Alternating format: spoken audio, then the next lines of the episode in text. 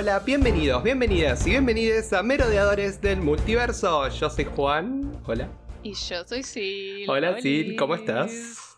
¿Todo bien? ¿Todo ¿Ansiosa? bien? Finalmente vamos a hablar de esta película que venimos con el miércoles guardándonos todo para poder charlar en este podcast. Sí, sí, sí, sí. ¿Cuánto Hacen- hype? Haciendo ¿Cuánto fuerza hype? para no hablarlo en el podcast de Stranger Things.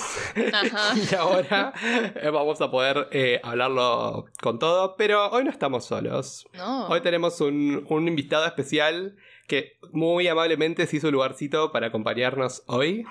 Y estamos hablando de Ger de Pizza Birra Marvel. Hola Ger, ¿cómo estás? Hola chicos, muchas gracias por invitarme. Bienvenido. Bienvenido Gracias al multiverso. a los merodeadores del multiverso. Hacía muchas ganas, ha- hacía muchas ganas. Eh, Fue una noche larga.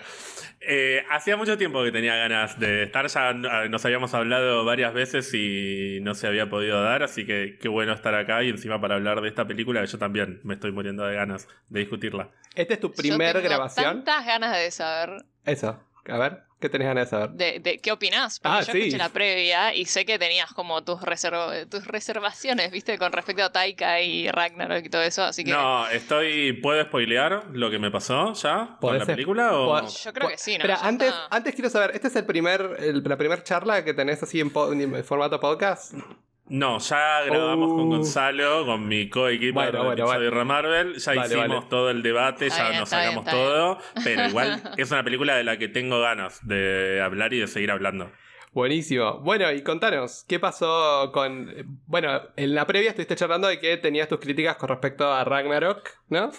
Y... Sí, a mí lo que me pasa es que soy, por un lado, muy fan del cómic, o de los cómics en los que se basa esta película.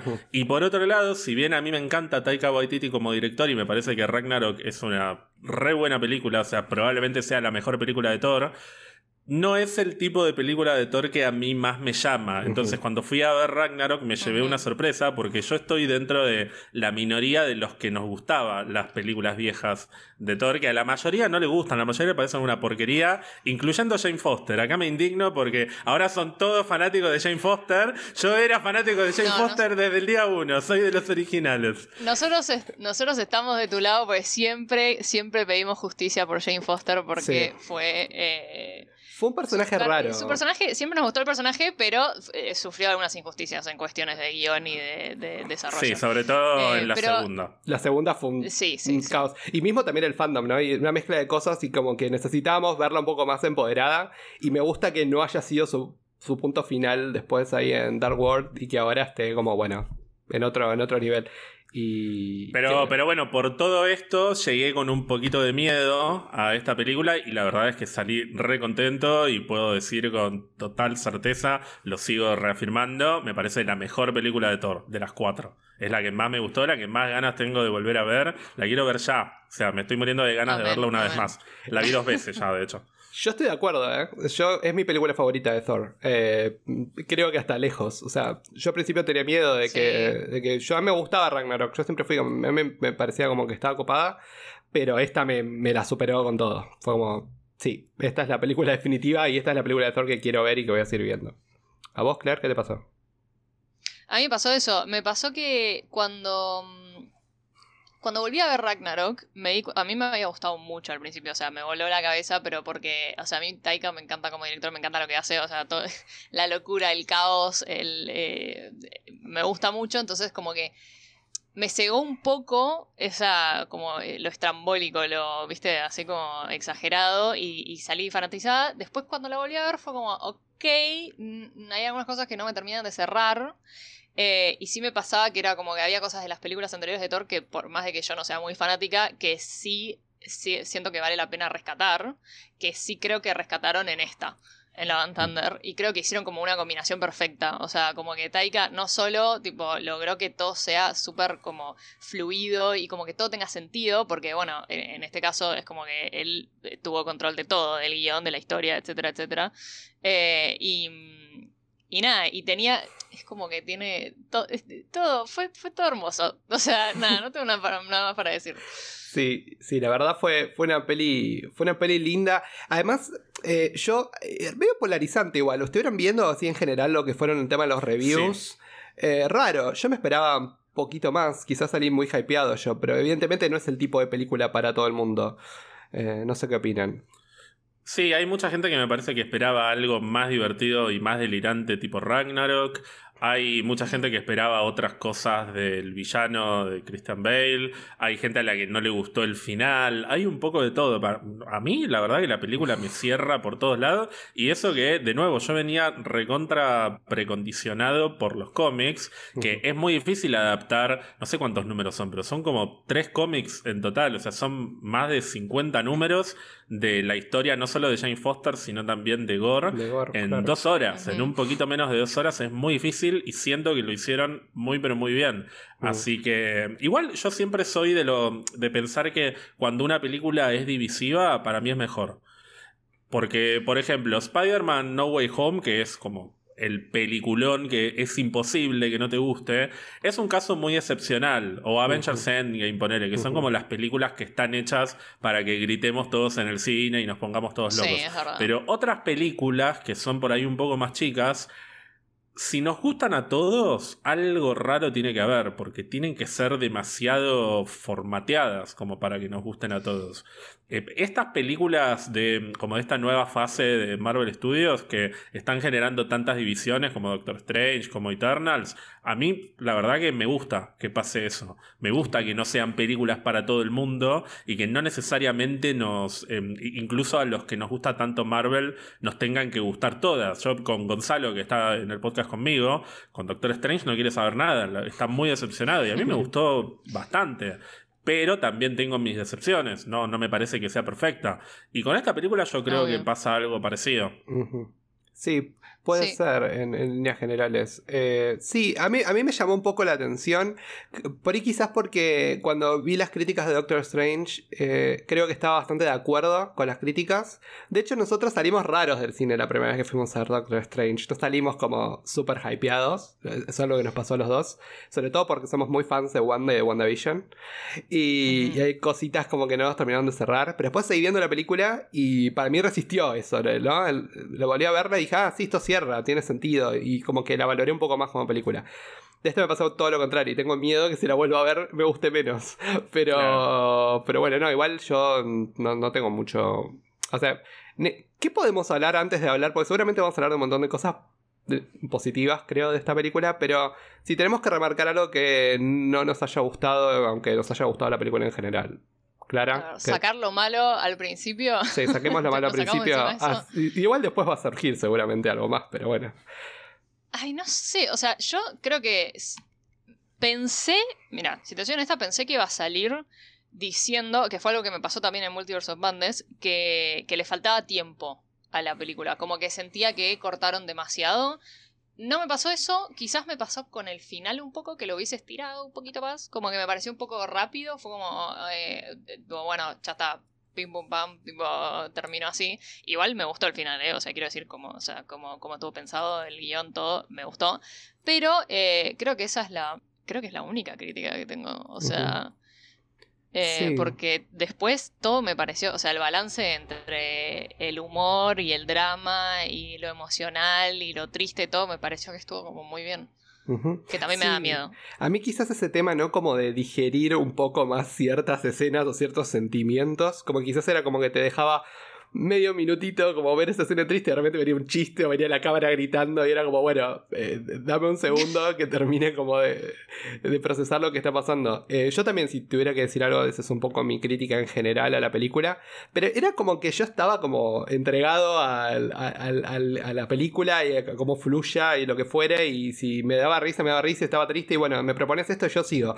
Como que no me puse cuando la estaba viendo a detenerme a decir, uy, no tuve tiempo como para procesar esto. Quizás lo pensé un poco más después cuando dije, ay, pero no tuve tiempo para estar triste, que después pasamos este, esta, cosa tan ridícula y tan como disparatada que me llevaba como para otro lado. Eh, me Pero cuando estuve triste, cuando me emocioné, fue emocionante, creo. O sea, sí, fue efectiva en ese lado. Entonces, siento que entonces funcionó. A vos, Ger, ¿qué te pasó un poco con la peli?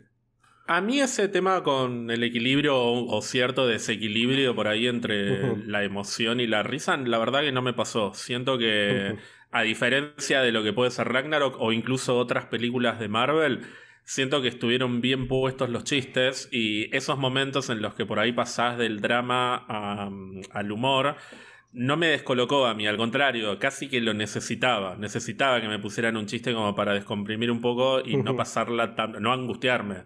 Eh, porque después ya el momento de, la angustia, que no, sé si llega a ser angustia, pero de, sentir mucho más fuerte las emociones, me parece que llega al final.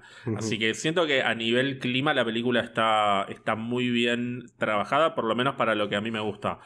La verdad que también me cuesta encontrar algo que no me haya gustado de la película. Siento que no es perfecta, que no es un 10, pero a la vez tampoco encuentro los puntos que pueden llegar a bajarla un poco. Si me pongo a pensar, tal vez un poquito más de desarrollo del villano me hubiese gustado, pero no siento que esté mal desarrollado, siento que está desarrollado lo justo y lo necesario pero me quedé con un poquito más de ganas. Hay, por ejemplo, tanto de Jane Foster que siento que los dos personajes que sobresalen de esta película son Gore, el villano, y Jane Foster. Y ya que hay tanto de Jane, por ahí me hubiese gustado todavía un poquito más del villano. Pero si no lo tengo, está todo bien. Con lo que me dieron, me arreglo, me arreglo bien. Y después hay algo de una de las dos escenas post créditos que no sé si ya estamos como para hablar tan con spoilers, pero hay una escena post crédito que la verdad que podría no haber estado y la película hubiese sido la misma para mí, que no, me, no me sumó nada y me pareció como medio descolgada, de hecho. Pero punto, no tengo muchas más quejas, la verdad, con la película.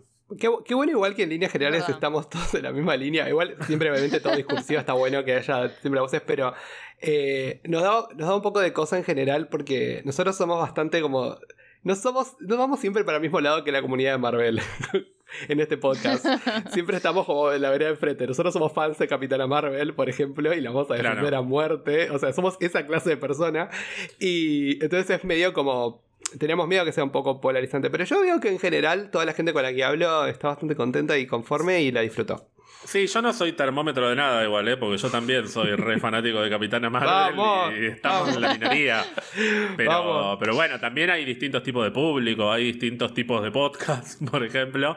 Eh, pero esta película en particular a mí me parece bellísima, de las más lindas que ha hecho Marvel en los últimos tiempos.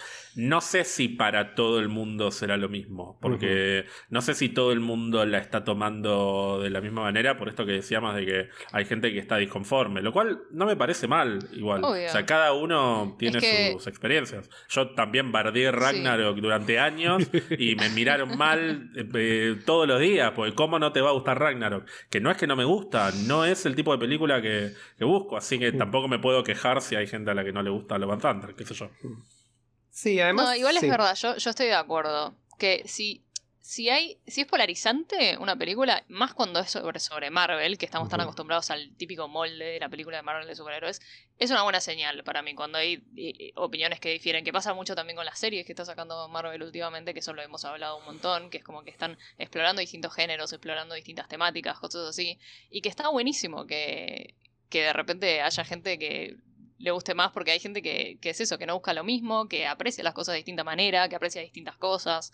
Entonces, eh, nada, me parece, me parece que suma, que es, algo bueno, eh, algo que, que, apreciar. Sí, además si eh, vemos la fase 4, sí, no, y probablemente también signifique o, sea un indicio de que tomaron riesgos y eso está bueno. Que se arriesguen con algo, por más que sea algo chiquito, pero que se arriesguen con algo en una película de Marvel siempre está bueno. El, caso más grande de todos para mí es Eternals, que sin dejar de ser una película con problemas, fue una apuesta muy fuerte de Marvel y yo banco que hayan hecho una película así, que de todos modos a mí me encantó. Me pareció de las mejores películas que hicieron, aunque la mitad del público la odia. Yo, esa es la grieta, esa es la grieta de, nuestra. Yo, yo en particular igual, yo no salí a bardear Eternals de, la manera que la, la, generalidad de la gente lo hizo. Yo tuve mi problema en general con ciertas cosas en particular, pero a mí lo que siempre descaté y que siempre hablamos con Clara de este tema es que que se nota que es una película distinta y se nota que es una película que va un paso distinto a, la que van las otras y a mí me encantó la cinematografía, me encantó la manera en la que estaba curada la película en general y la verdad valoro un montón eso de la diversidad porque siempre lo que hablamos es que es necesario diversidad. Tuvimos mucho tiempo películas de superhéroe que más o menos se llegan como el mismo molde. Y cuando empezamos a ver algo distinto es cuando dijimos, ah, mira, mira esto distinto, ¿no? Como por ejemplo cuando nos enganchamos con Scarlet Witch, ¿no? Cuando nos enganchamos con Wanda ya, cuando empezó a aparecer en Ultron en adelante. Mirá qué, distinto este personaje, ¿no? Qué rico como para explorarlo. Y cuando lo exploraron, explotó y fue increíble. Em, así que nada, estoy yo estoy chocho de que, de, que, de que apuesten a la inclusión y que apuesten a la diversidad de, de, géneros, que es un poco lo que están haciendo. Y esta da un poco pinta como, bueno, eh, me parece como una comedia romántica, pero le metemos superhéroes y, o un villano y, y, música de los Guns N' Roses y hacemos todo este, este delirio. Y a, a mí eso me, me fascinó. Y ahora hablando de eso, sí, ahora ya hablamos full spoilers y nos mandamos con todo a, la peli. Nosotros en el podcast generalmente, Ger, lo que hacemos es hablamos de personaje por personaje, más que hablar de escena por escena, porque ahí van saliendo cosas que nos van gustando y que nos vamos destacando en la peli. Así que creo que va a ser muy importante arrancar por él, por Thor. Eh, que creo que este personaje lo que está buenísimo es que ya Chris Hemsworth lo, caló a la perfección. Y él, sumado con Taika, es como que ya sale naturalmente. Parece como, oh, bueno, él es Thor, como que yo acepto la propuesta de que él que me da y, no, la critico porque ya él es él. Me, parece, me pasó algo parecido con Robert Downey Jr. en su momento, ¿no? Como que eso de ya está, vos sos Iron Man, vos sos eh, Tony Stark, no, no, cuestiono lo que estás haciendo porque acepto todo lo que vos me das y cualquier evolución o cualquier propuesta que me das siento que es una evolución natural del personaje. Eso es un poco lo que me pareció con Thor en esta película en general, como que ya lo tiene tan calado que es como que, no sé, para mí estuvo buenísimo. No sé qué opinan ustedes. Sí, me parece que mm, en la primera mitad de la historia de Thor, que serían las primeras dos películas y las primeras dos de Avengers, por ahí era más el diseño del personaje en función de lo que se quería contar para la película y sobre todo con, mucha influencia de Josh Whedon en las dos Avengers con algunas pequeñas cositas que le aportaba Chris Hemsworth y que además me parece que justamente Josh Whedon fue uno de los que más empujó a, no sé si al actor, pero a, la historia, como para que aparecieran esos momentos graciosos de Thor, pero siempre eran un complemento del Thor de los cómics, como del Thor principal.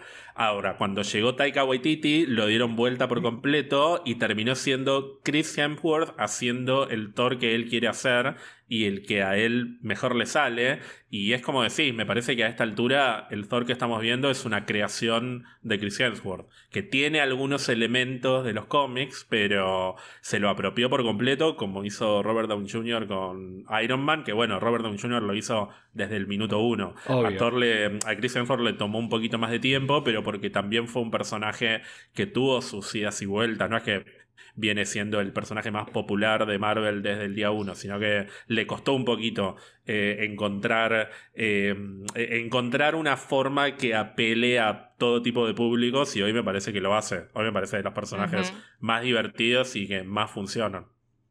¿Vos qué opinas, Claire? Sí, sí, sí. Yo opino lo mismo. Me pasa que Thor antes era como eh, como que a nadie le molestaba que estuviera, pero a nadie tampoco le cambiaba si no estaba. O sea, era como que, ok, sí. Eh, y ahora es como que me, pasó, me pasó con esta película, que había un montón de rumores de que, bueno, quizás tipo Thor la queda, viste, acá o algo así, que yo siempre pensé que no iba a ser. Pero eh, yo creo que ahora, o sea, no, no, no tiene ningún sentido, o sea, jubilar a Thor cuando es como que está en su mejor momento. O sea, el personaje en el MCU está como. E, es como que está brillando, está. es es mágico verlo, es como que. Y, siento que es eso, que a todo el mundo. A todo el mundo le puede gustar. O sea, a ver, te puede o no gustar, obviamente, son opiniones. Pero es como que. Esa cosa. No es esa cosa de. Ay, qué personaje que es como. Mm, tipo. No, no me, no me cabe. O me aburre. O es como que. Es tan bueno. Y es tan. es como que. es, es, no sé, es hermoso. Me encanta. Y es como que. Eh, y me encanta lo que hizo, me encanta, me encanta, me encanta que claramente lo ves y ves que Chris Hemsworth está cómodo con lo que hace y eh, está como que eh, está en su en su salsa digamos. Es como que y a mí eso me encanta cuando se nota cuando se cuando traspasa la pantalla y vos ves que es como que, que, la gente está disfrutando lo que hace.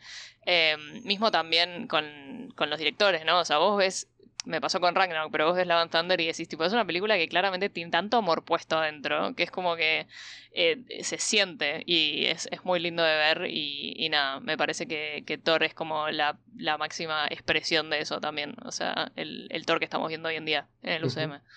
Sí, y más allá de este desarrollo natural del que hablábamos también, lo que está bueno de esta película es como Thor va buscando un propósito, ¿no? Que era un poco lo que como empieza, ¿no? Él ahí meditando, viendo qué hago de mi vida, ¿no? Sí, ahora estoy con los guardianes de la galaxia, pero necesito mi propio camino de alguna manera u otra. ¿Y, qué les pareció a ustedes esto, esta búsqueda como de propósito en cerrar quizás capítulos anteriores, ¿no? Como por ejemplo, bueno, cerramos con Asgard en Ragnarok, ¿no? Bueno, Asgard ya está como que salió un poco de, quedó un poco de la tangente, destruido. Vamos a fundar un nuevo Asgard, pero quizás Thor no estaba tan involucrado en eso porque, bueno, Valkyrie obviamente la, la, King y la que va a, a, llevar todo adelante. Entonces, ¿qué les parece esta búsqueda de propósito de Thor en no solo en, su parte romántica, sino ahora también en una parte más paternal? ¿No? Y ahora... A mí me gusta que el enfoque sea tan personal y tan íntimo, porque desde Ragnarok, bueno, desde antes de Ragnarok, pero Ragnarok puso mucho énfasis en la herencia de Odín, digamos, en el hecho de que Thor se tiene que convertir en un rey, después vino Infinity War, vino Endgame y la responsabilidad de Thor con su pueblo y es un personaje que hace años que viene un poco buscando cuál es su propósito, pero siempre con Asgard en el medio y, llamando mucho la atención dentro de sus obligaciones y sus responsabilidades. Y al final de, al final de Endgame él medio que renuncia a ese propósito y dice, estás vos, Valkyrie, vos te ocupás, yo me voy a ir a buscar mi propio camino, mis propias aventuras.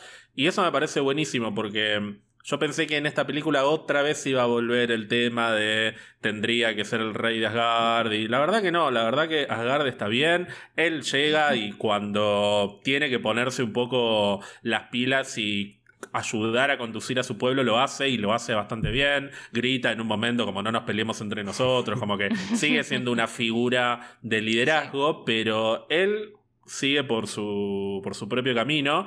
Y me parece que la parte de Asgard está bien resuelta, pero que a él todavía le quedaba resolver esto de su corazón cerrado que mm, me parece que está muy bien trabajado en la película, que primero eh, lo mm, aparece en las conversaciones con Star Lord, sobre todo, que siento que hay una dinámica re linda ahí en la que ninguno de los guardianes se lo banca más y se lo quieren sacar de encima todos, nadie lo soporta, incluyendo Star Lord, pero claramente entablaron una amistad y Star-Lord le da como un par de consejos y bueno, listo, chao, nos vemos.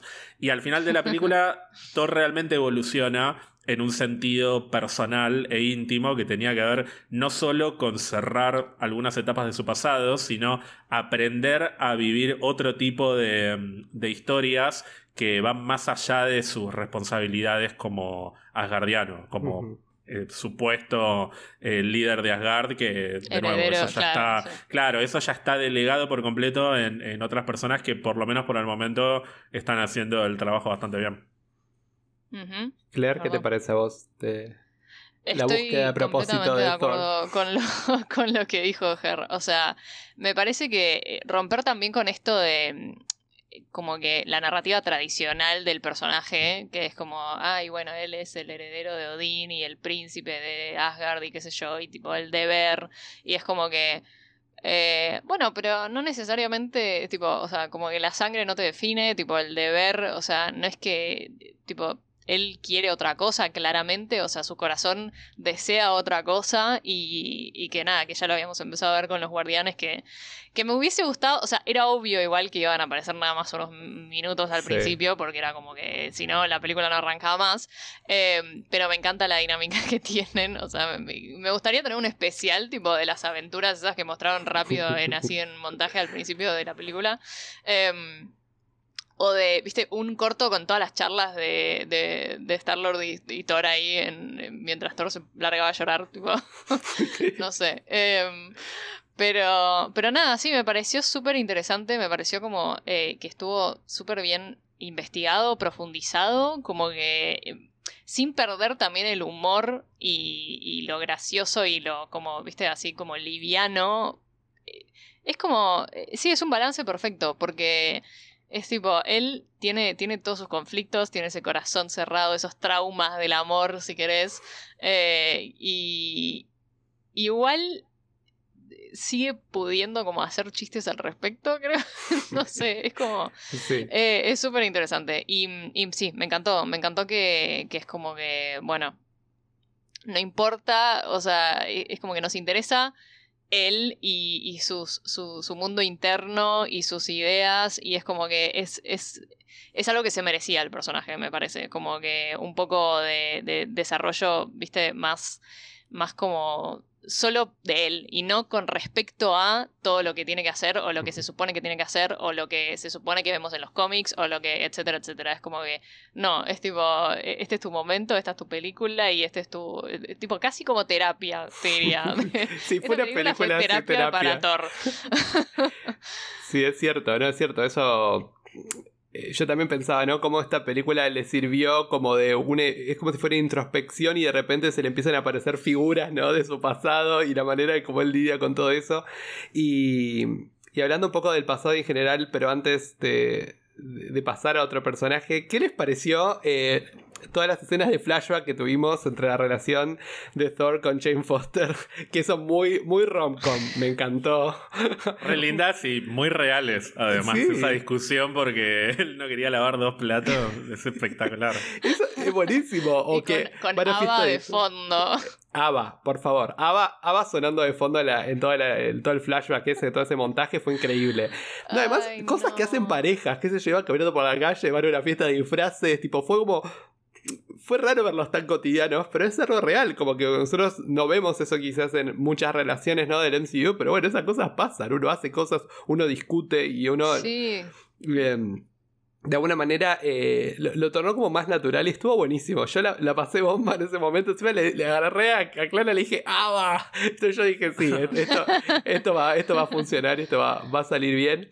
Y bueno, vemos que en un momento en esa escena, Thor obviamente habla con Mjolnir y ahí vemos un poco la relación que tiene después con, eh, bueno, con, con cómo termina vinculando eso con Jane Foster.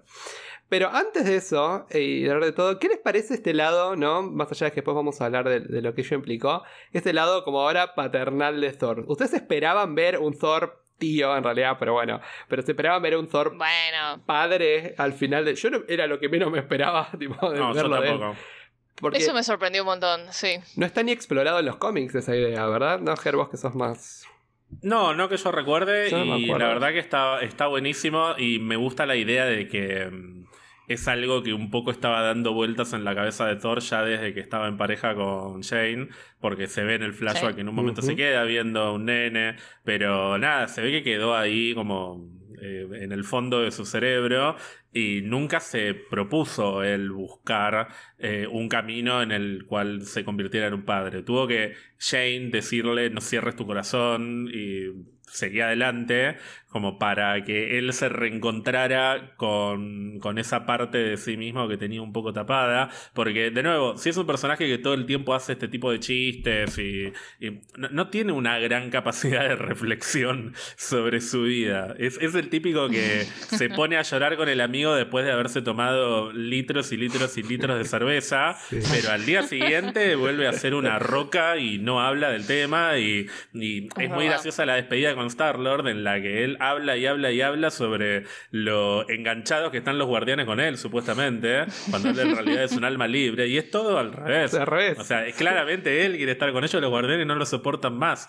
Y una persona así no tiene la capacidad de, decir, bueno, la verdad que ahora me gustaría eh, ser padre. Y no, las cosas le tienen que pasar y tiene que venir alguien como Shane a empujarlo y decirle, da vuelta a la página y seguí queriendo a otras personas, tal vez de otra manera, como podría ser esta nena. Me encanta y, y, me siento que se abren un montón de puertas que pueden ser muy lindas, no solo divertidas, porque ya la, la parte graciosa del padre soltero, o sea, ya la vimos acá, seguramente la vamos a volver a ver, pero siento que se agota más o menos rápido. La gracia de, de este tipo de historias para mí tiene que ver con cómo se siga profundizando después en lo que pasa adentro de Thor, en cuáles son sus sentimientos, cuáles son sus miedos, qué es lo que más le cuesta expresar a él.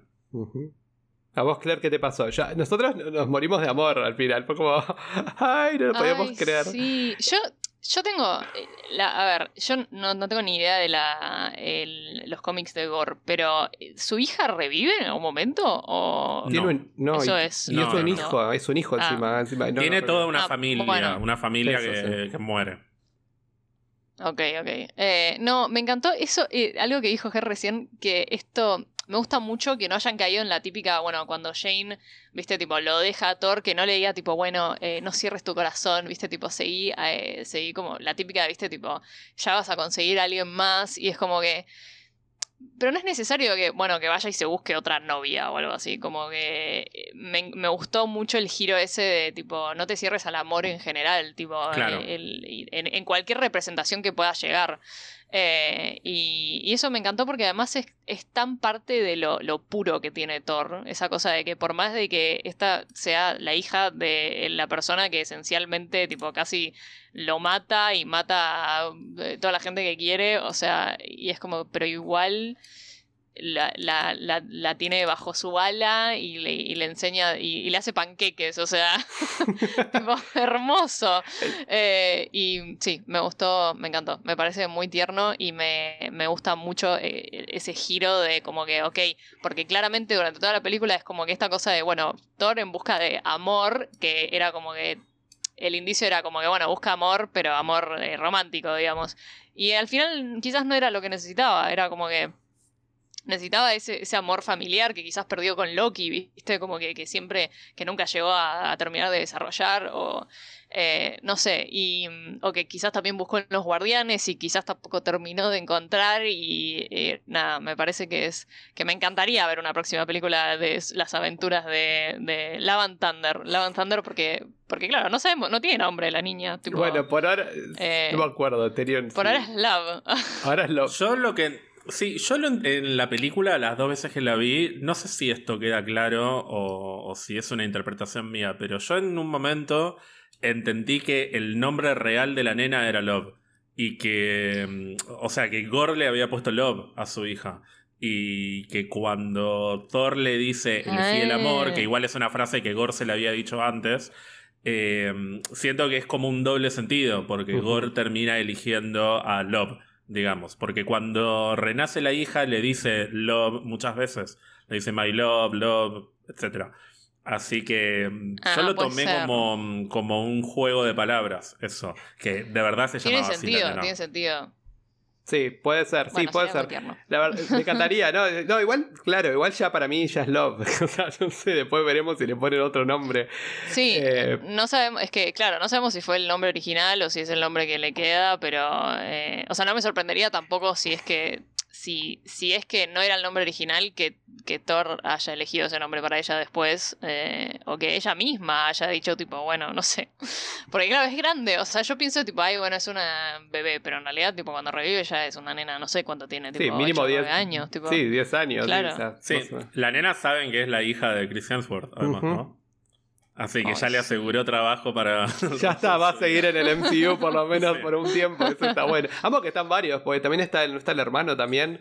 Que, Está el hermano el y hermano. están los hijos de todos. Los hijos de Natalie Portman, los hijos de Christian Bale, Sí, sí, de sí. Taika Waititi. Están todos los nenes en, en la película. Todos ahí los Qué metieron. divertido, qué divertido que haber sido el rodaje de esa película, por favor. Bueno, eso, ¿no? Yo pensaba, digo, yo siento- se nota que hay un montón que la está pasando bomba filmando esto.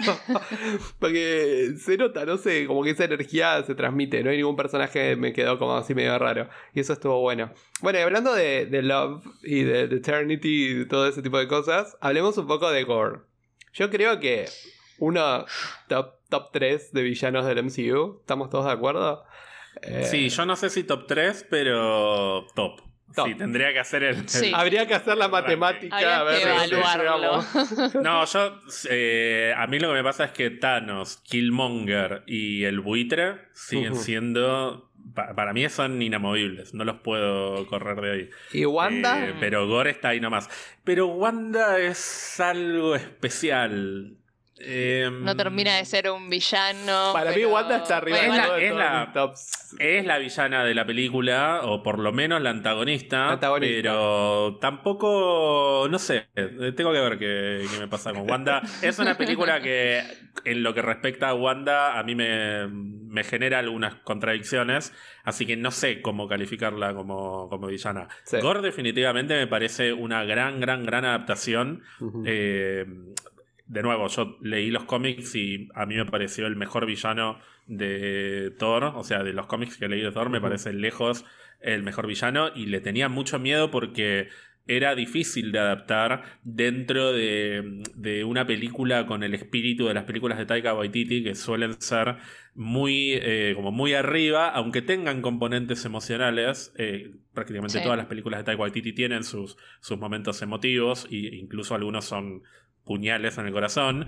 Es un- este personaje en particular era muy, muy, muy oscuro y ya el hecho de que la película arranque con, con esa escena que no es que arrancamos, yo pensé que em- iba a empezar con Sweet Child of Mine. Sí, pon para arriba. re arriba, claro. Sí, sí, y arranca sí. como otra película. O sea, no parece que viniste a ver Thor cuando arranca Sí, la sí, sí. película. Y ya ahí dije, no, se lo están tomando en serio. Al personaje se lo van a tomar en serio. Y siento que el resultado fue excelente, tanto por la historia como por la interpretación de, de Christian Bale.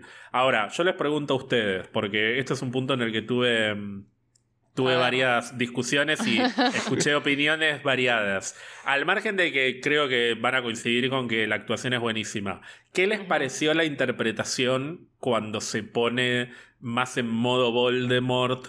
Y como súper teatral, Mm. que Sí. transforma mucho la cara, hace juegos con las voces. ¿Qué les pasó con eso?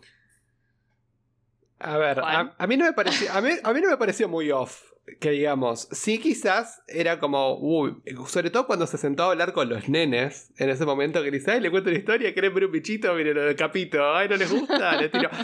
quizás es como que, bueno, nada, creo que eso jugaba más con la, o sea, yo siento que por un lado la, la historia de Gore, eh, cuando empezó, más solemne en algún punto, ¿no? Y más como seria que lo que fue el resto de la película cuando arrancó. Sí me pasó que dije, uh, este es... eh, va con todo y va serio. Y ahí fue como que parece que se adaptó un poco a la dinámica de lo que venía haciendo todo el resto. Y como, ay, vamos a hacer este momento gracioso. Como, quedó como medio disonante, sí, pero creo que no me molestó. O sea, eso fue lo que me pasó en general. Claro, Como- porque preguntaba porque eso lo sentí la primera vez, pero la segunda vez lo disfruté de otra manera al personaje. La primera vez, la verdad que tenía más ganas de ver al Gore serio, pero la segunda vez entendí que tenía un sentido que se pusiera de esa manera el personaje y que hiciera toda esa teatralidad. Sí, eh, sí, a mí me pasó, me pasó un poquito lo mismo. O sea, yo siento que la primera vez que lo vi igual a mí me encantó. O sea, yo eh, lo amé y creo que la segunda vez que lo vea me va a pasar lo mismo. No me generó como un, crisis, decir, ay, no sé, esto no me está gustando. Sí me sorprendió, sobre todo cuando él abrió los ojos con todo y, que lo miraba ahí a los pibitos. Dije, uh, ¿esto qué giro va a tomar? Pero después creo que volvió un poco de eso. Eh, aunque igual también en la parte final, cuando él está con, con Jane también y con Thor y con Valkyrie, también creo que volvió también un poco a esa, esa manera de hablar, ¿no? Esos ojos saltones y toda la, la historia. Pero, pero sí, no, a, mí, a mí no me generó mucho problema, sobre todo también por el tipo de película que era. ¿no? Entonces es como que, bueno, nada, lo, lo acepté. ¿A vos, Claire, qué te pasó? Sí, a mí, además, por más, más allá de que por el tipo de película y todo, eh, también me pasó que de alguna manera tenía. Siento que tenía sentido con el personaje. Como que él, después de todo este tiempo de estar, viste, como. em, eh, envenenado por la espada y, solo y, estar como con, con la tragedia de lo que había pasado con la hija y su vengan tipo su, su sed de venganza contra los dioses y todo eso como que siento que encajaba que estuviese medio loquito tipo y, no sé y me gustaba ese lado más medio medio Voldemort medio Joker que tiene de repente que es como que em, sí, no sé, a mí me gustó mucho. En ningún momento me pasó que diga tipo, ay, que nada que ver. O sea, em, es más, un- ahora lo miro en retrospectiva y digo, tipo, eh, quizás hasta me hubiese chocado un poco más pasando de esa primera escena con él a, a la próxima vez que lo vemos, pero no me pasó, o sea, me pareció como, me pareció natural que se dio como bien, o sea, también puede ser por la actuación y la interpretación de- del mismo Christian Bale, que la verdad Claro. que nada, no me dejó, o sea, me, me, me compró totalmente, o sea, de aplausos, me arrodillo ante él. Eh, además, siento que veníamos de, de, del desperdicio de Kate Blanchett en Ragnarok como Hela y yo tenía mucho miedo. Eh, y, pero bueno, nada, eh, sí, me hubiese gustado verlo más, la verdad. Eso me pasó. Es como que. ¿A vos te, pareció desperdiciada Kate Blanchett en Ragnarok? Sí, un montón. O sea, me encantó. Me, encantó lo que hizo con lo poco que tuvo. Tipo. Eh, pero me hubiese gustado verla más. O sea, y, darle más importancia en la historia. Sí, sí, eh, yo sentí que en esta película el villano estuvo mejor integrado a la historia. 100%. Y en Ragnarok no. En Ragnarok, el problema más grande que tengo con Ragnarok es que Thor está en otra película. Durante la mitad de su propia película. Está, claro, está en otra historia. Entonces, arranca con Thor en Ragnarok, después se va a otra película y vuelve a Ragnarok al final. Entonces, hay algo a nivel narrativo que no, no, me termina de funcionar. Y acá, el ida y vuelta entre los protagonistas y el villano siento que está súper recontra bien trabajado. Sí, sí, sí. Eh, inclusive, a mí, yo cuando recién vi como que el concepto de Gore y lo que veíamos de, viste, de él en, en, el, en, este, en esta dimensión de las sombras, que no hay color y todas esas cosas, yo decía, ¿cómo, cómo se va a integrar esto en esta película que es tan colorida y tan, tipo, por todos lados y tan ruidosa? Y, y la verdad que me impresionó un montón lo bien, lo bien que quedó. O sea, es como que era un balance, eh, es como que quedaba súper bien, estéticamente quedó hermoso, tipo toda esa escena de ellos peleando en, en, blanco y negro, pero con los colores de repente, tipo los ojos de Thor con los rayos y los ojos de, de Gore, eh, todos naranjas y no sé qué. Em, fue como, me, la verdad que eh, no le tenía mucha fe en ese sentido y me sorprendió un montón, para bien. Así que aplausos para Taika. sí, sí, a mí, la verdad eh, es verdad, la integración del villano y además eh, lo, que, lo que a mí me pasó es que quizás en los momentos en los que no estaban interactuando con Christian Bale o lo que estaban haciendo no era directamente eso, por ejemplo, cuando iban a, buscar a, Zeus, ¿no? Y que iban a buscar el Rush y todo, tampoco se vio como desconectado, ¿no? Sí, fue un poco, bueno, vamos a ir hasta otro lado para hacer este tipo de cosas, vamos al resto de los dioses, lo que fuere, pero no lo sentí como, ay, como en Ragnarok que directamente es como que me ha catapultado en otro planeta y nos vamos a una película de Guardianes de la Galaxia y después volvemos a, Thor, ¿no? Eh, y entonces sí, acá siento como que el villano tuvo como más preponderancia y además e, era difícil no pensar en él, ¿no? Porque creo que más allá de que el tipo de villano que si la actuación era como el, peligro se veía ahí porque era como que tenía tanto control y tanto tanto poder, ¿no? En comparación, sobre todo cuando vemos esa pelea, cuando Thor se encuentra por primera vez con Jane, cuando están ahí en el nuevo Asgard que se lleva a los chicos, que ahí dije, uh, esto, esto va a estar bueno. Dije, ahí como me la picanteó y dije, sí, me parece que este, este va a dar tela para cortar. Y, nada, la verdad yo terminé contento. A mí me pasa que muchas veces, una cosa que siempre le criticamos con, con Claire a lo largo de todos los reviews de las películas viejas, es que siempre tenemos problemas con los villanos. Es, como, es una constante. Es como decimos, ¿para qué esto? ¿No? Un montón de villanos nos pasó. Sí. Mismo también a veces con, las series de Marvel, también algunos villanos decimos, ¿y esto por qué y para qué, no? Pero, pero no, en este caso no, yo estoy re feliz de que, de que lo hayan podido realizar. Eh, siempre igual tenemos estas historias, ¿no? En Marvel como el villano redimible, ¿no? Pareciera en algún punto. Eh, como con. es, un poco, es un poco el trademark, creo, de Marvel. Como que tienen alguna cualidad de, viste, que te hace empatizar o que te hace decir, tipo, ay, bueno, como que entiendo sus motivos o no sé, o me da un poco de pena que se termine muriendo, viste, tipo. Obviamente es uno, e, era el villano, es un, es un horror todo lo que hizo, pero es como que, ay, mm, bueno, me dio algo en el corazoncito cuando se murió. A mí me parece importante, no sé si que sea redimible, porque hay algunas cosas de las que no hay redención. No, totalmente, no, sí, obvio. Pero, pero sí me parece importante entender por qué actúa así.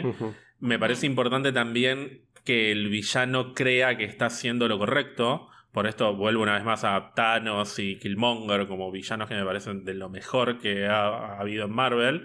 Y también me parece muy importante que el viaje del protagonista se ve afectado por el villano.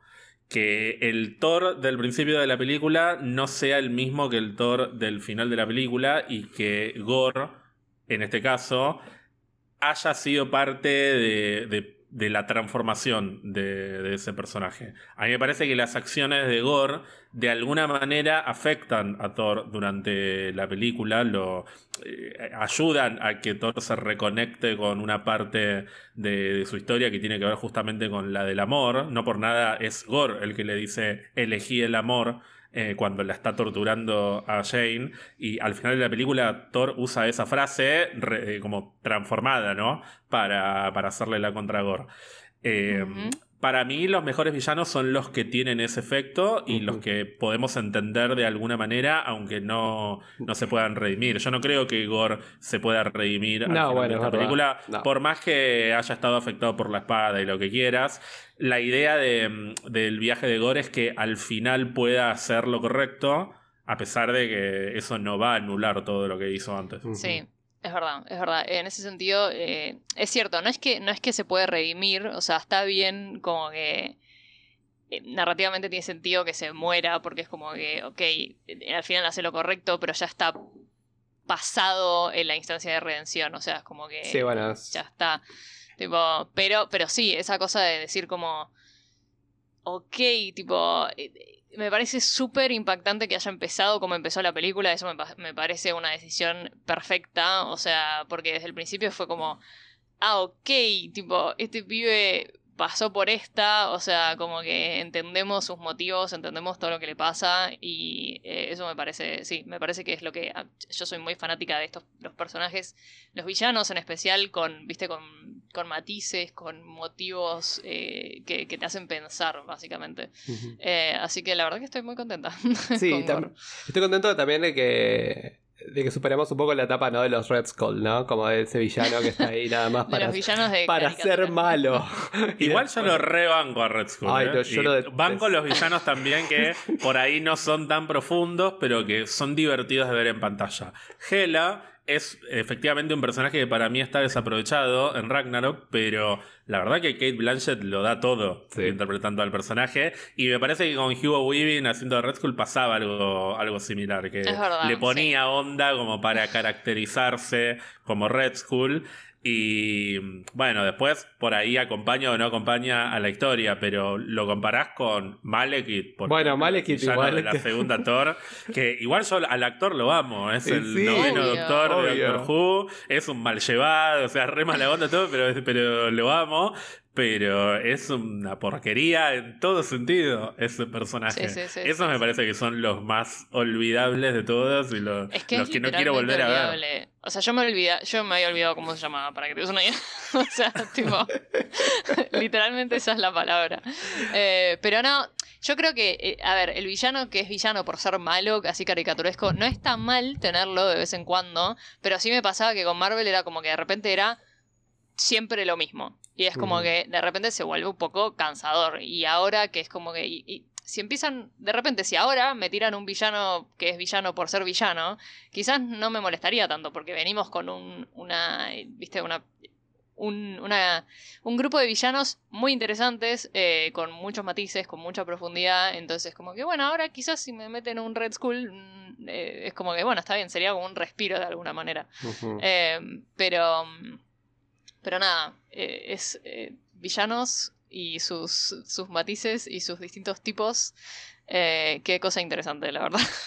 Sí, está buenísimo. Y está buenísimo que también que le vayan agarrando un poco más la mano a eso, ¿no? Y como que te das cuenta que, Si bien hay ciertos, para mí ciertos... Por, ejemplo, si nosotros pensamos en una película como Eternals, obviamente después te das cuenta, ah, pero el villano o antagonista, como dijo Gerard de la película, puede ser más Icaris y no tanto estos Deviants, que fue como horriblemente utilizado, sobre todo el ese Deviant que no me acuerdo ni el nombre que tenía. Es que es un, es un engaño al guiones, o sea, para mí está claro, que el villano termina siendo Icaris, pero bueno, Eternals es una película muy especial, como, que no, no, puede ser parámetro de nada, o sea, no, es una película que se sale mucho de la, de la, fórmula, de Marvel, por lo menos en algunos aspectos, en otros sigue siendo una re película de Marvel, pero el, el, tema del villano, no hay un villano, no hay villano en esa película, hay un antagonista, eh, porque creo que es ese Vivian Gracias. No, tampoco llega a ser. No es un villano tampoco. Es un personaje que está ahí por estar. Y que para mí podría haberse lucido un poco más. Pero en lo que respecta a villanos, hace rato ya que Marvel trata de ponerle toda la atención que pueden eh, a, los personajes porque hubo una época en la que la crítica más común o una de las críticas más comunes a Marvel era que los villanos no estaban buenos, como salvo Loki eran todos malos. Y ya me parece que pasó hace rato esa, esa etapa. Hace poco tuvimos, por ejemplo, en Moon Knight, uno de los mejores villanos también, que es el personaje de Ethan Hawke, que tiene casi el mismo, el mismo protagonismo que el héroe. Así que es eso, es justamente eso. Es como que yo creo que eh, en algún momento se dieron cuenta de que, de que un superhéroe, un, héroe, el, personaje principal, eh, no es. no está completo. O sea, como que eh, pierde fuerza si no tiene tipo un villano o un antagonista que, que, lo equivalga un poco, lo equipare en, en importancia, en profundidad, en, en, todo lo que sea. Es, como que narrativamente tiene sentido, es como que todo se enriquece mucho más. Eh, entonces, creo que, y, la verdad que se lo felicitaciones a Marvel. Ah, felicidades a Marvel. Pero no, pero la verdad es que lo están logrando mucho y está. Y yo, cada villano, bueno, excepto con eh, los recientes de Miss Marvel, pero en todos los nuevos villanos que estamos viendo, la verdad que son, son, son hermosos. O sea. No se habla de los villanos de Miss Marvel. No, no, no. Es como Bruno. No, no, hablamos de los villanos de, los clandestine. Nos quedamos em, con, con, Kamala y, Bruno y, listo. nos queremos un montón. Sí, bueno, hablando de, personajes, bueno, algo que pasaba que parecía que habíamos. que Marvel había decidido ya matar a Jane Foster. Era como, bueno, Jane Foster estaba perdida en la Tierra y se acabó y se terminó. Y en Ragnarok era como, no hablamos más, no existió quién. quién es Jane Foster, pero era bueno parecer en Thunder. Y antes de hablar de, particularidades, eh, vos estás contento, Ger, ¿no? Que haya vuelto Jane Foster. Yo estoy re contento. Yo, la película de Marvel con la que me enganché eh, y, dije, che, quiero seguir viendo más de este universo, fue la primera Thor. O sea, yo había visto Iron Man, había visto El Increíble Hulk, había visto Iron Man 2, y por más que me hubiesen gustado, Iron Man me parecía un peliculón, pero no, tampoco me, había volado de la cabeza como superhéroe. Cuando vi Thor, dije, nada, listo, esto me, está encantando lo que están haciendo en este universo. Y uno de los motivos por los que me gustó esa película fue Natalie Portman. Eh, así que me moría de ganas de volver a verla. Es verdad que en la segunda estuvo desaprovechada, pero yo disfruté volver a verla y ver que fuese Asgard. O sea, yo tengo, un, tengo algo con esas películas que, por más que sean mejorables en un montón de aspectos, yo las disfruto porque me gustan los personajes y me gusta Natalie Portman. Y además, en los últimos años fui leyendo los cómics en los que, justamente por la importancia que el personaje tuvo en las películas, en los cómics decidieron darle una vuelta para que también tuviera poderes y los cómics de Jane Foster como Mighty Thor para mí están entre los mejores cómics que he leído. Soy muy pero muy fan del personaje en los cómics y en la vida me hubiese imaginado que iba a haber una adaptación de Mighty Thor en el cine, porque después de la segunda de Thor, Natalie Portman no quiso saber nada más con este mundo que era otro momento de Marvel, había otra gente tomando decisiones, había otro tipo de, restricciones, hubo muchos problemas cuando filmaron esa película que hicieron que ella se fuera bastante enojada. Pero hace un par de años, cuando aparece Natalie Portman en la Comic Con y levanta el martillo anunciando que va a volver, yo dije, estoy soñando, no puede ser esto. ¿Qué momento? no puede estar pasando. Sí, sí, sí, a mí me pasó lo mismo. Fue como, ¡ah! No puede ser, me volví loca. y, y me encanta, me encanta. O sea, fui a ver la película casi más por ella que, que por todo lo demás. O sea, sería mentira si dijera que solamente la vi por ella, porque hay muchas cosas de, de esta película que me generaban manija justamente por los cómics, incluyendo Gore.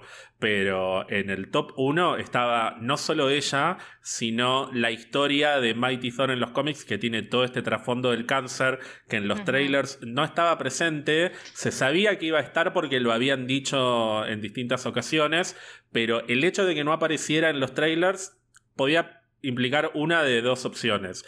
Una sería que se estaban guardando todo esto para entre comillas, sorprenderte en el cine, y es, efectivamente fue lo que terminó pasando. Y la otra era que le hubiesen quitado importancia a la historia y que fuese mínimo el tema del cáncer, que hubiese sido algo que a mí, me, a mí me, me daba miedo que pasara eso cruzaba los dedos y trataba de tener toda la confianza, pero me daba miedo que lo sacaran porque no es algo caprichoso el tema del cáncer en su historia. Está bien que las adaptaciones son adaptaciones, se pueden agregar, quitar cosas, a mí me parece perfecto eso, pero para este personaje puntualmente el tema del cáncer es central y atraviesa toda su historia desde principio a fin. Y, de hecho hay un montón de cosas que todavía, todavía no, no están en la película y no creo que estén, y que le dan más, eh, más, eh, como más, eh, más drama. a, su trasfondo y le dan más valor a las acciones heroicas que, que toma como personaje. Así que estoy súper contento con lo que hicieron. Sí, nosotros también. Nosotros lo primero que dijimos cuando terminamos fue justicia por Jane Foster. Siempre lo decimos, pero ahora era como finalmente, o sea, vimos el personaje también lucirse, lucirse, mostrarse y, además es como que logramos como... Yo creo que también sirvió, ¿no? Creo que también Natalie Portman, decís vos, se sintió cómoda en algún punto y sirvió como para que se genere este personaje.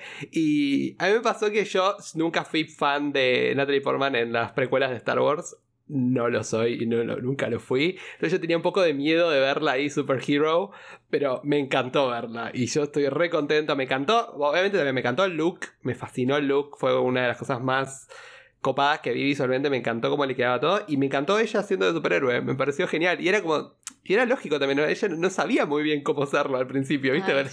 Y era como, ay, ¿cómo hago? ¿Cómo camino? ¿Cómo hablo? Eso está buenísimo, que incorporaran un poco como de la ñoñez de ella, que es, algo que me encanta también del personaje, porque ella es una científica, o sea, no tiene nada que ver con este mundo y sigue siendo una re nerd científica en la película, como una científica canchera que, por ejemplo, la escena en la que le explica al nene que está haciendo quimioterapia con ella y le explican los agujeros de gusano, mí me pareció no solo tierna, sino hasta inspiracional, como qué lindo momento para un ñoño como ese nene y como yo, encontrarte con la persona que escribió el libro que estás leyendo. Y en el medio de esa situación tan, no sé si dramática, pero complicada para los dos personajes.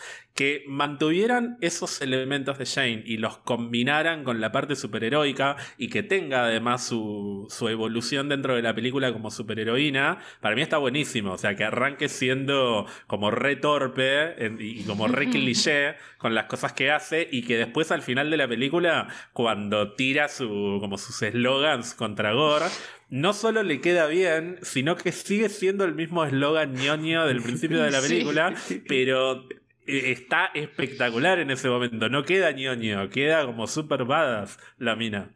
Sí, además estuvo bueno que lo haya callado cuando le dijo Lady Thor. Tipo, no soy la versión de Lady Thor, yo también soy Thor. Me encantó, pues fue literal, sí, fue tipo callando a todos también. Callate, machirulo. Ah, y si no te gusta Thor, me podés decir Doctora, Doctora Jane Foster.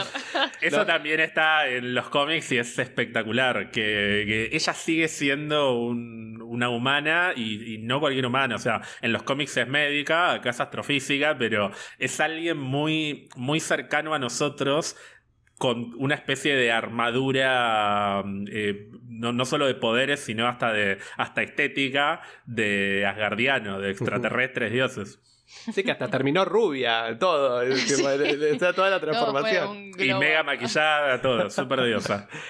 ¿Qué les pareció eh, la trama romántica que tuvimos entre ella y Thor y sus intercambios? Yo creo que esta vez, o sea, fue a mí lo que me pasaba en particular, yo no soy muy fanático de la dinámica de ella con Thor en las dos primeras películas, porque no sé, había algo que me terminaba como de cerrar de su dinámica, parecía más, yo siempre digo, parecía más calentura que amor.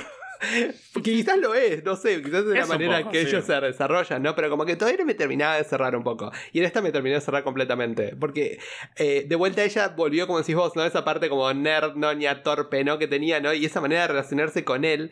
También un poco eso de, de, como de no querer abrirse también, ¿no? Y, de compartir también su lucha contra el cáncer, ¿no? Que al principio cuando la tenemos a un cameo de Kat Dennings, que estoy re feliz que haya aparecido, que sea un minuto verla ahí sentada con ella, de de que nadie sabía, o sea, ella no quería compartirlo con nadie. eh, y a mí eso me va salvo con Eric, que bueno, que obviamente tenía ahí toda la conversación, pero me gustó mucho esa, inter- esa interacción que tuvieron y sobre todo cuando ellos están ahí hablando en el barco y cuando se agarran del, del menique ahí cuando están entrando a, a la batalla, como fue como un simbolismo lindo. ¿A vos qué te Sí, pareció? y que, y que en el flashback hay una escena que es muy, muy, muy parecida, que también van caminando por la calle y se agarran eh, de los meñiques.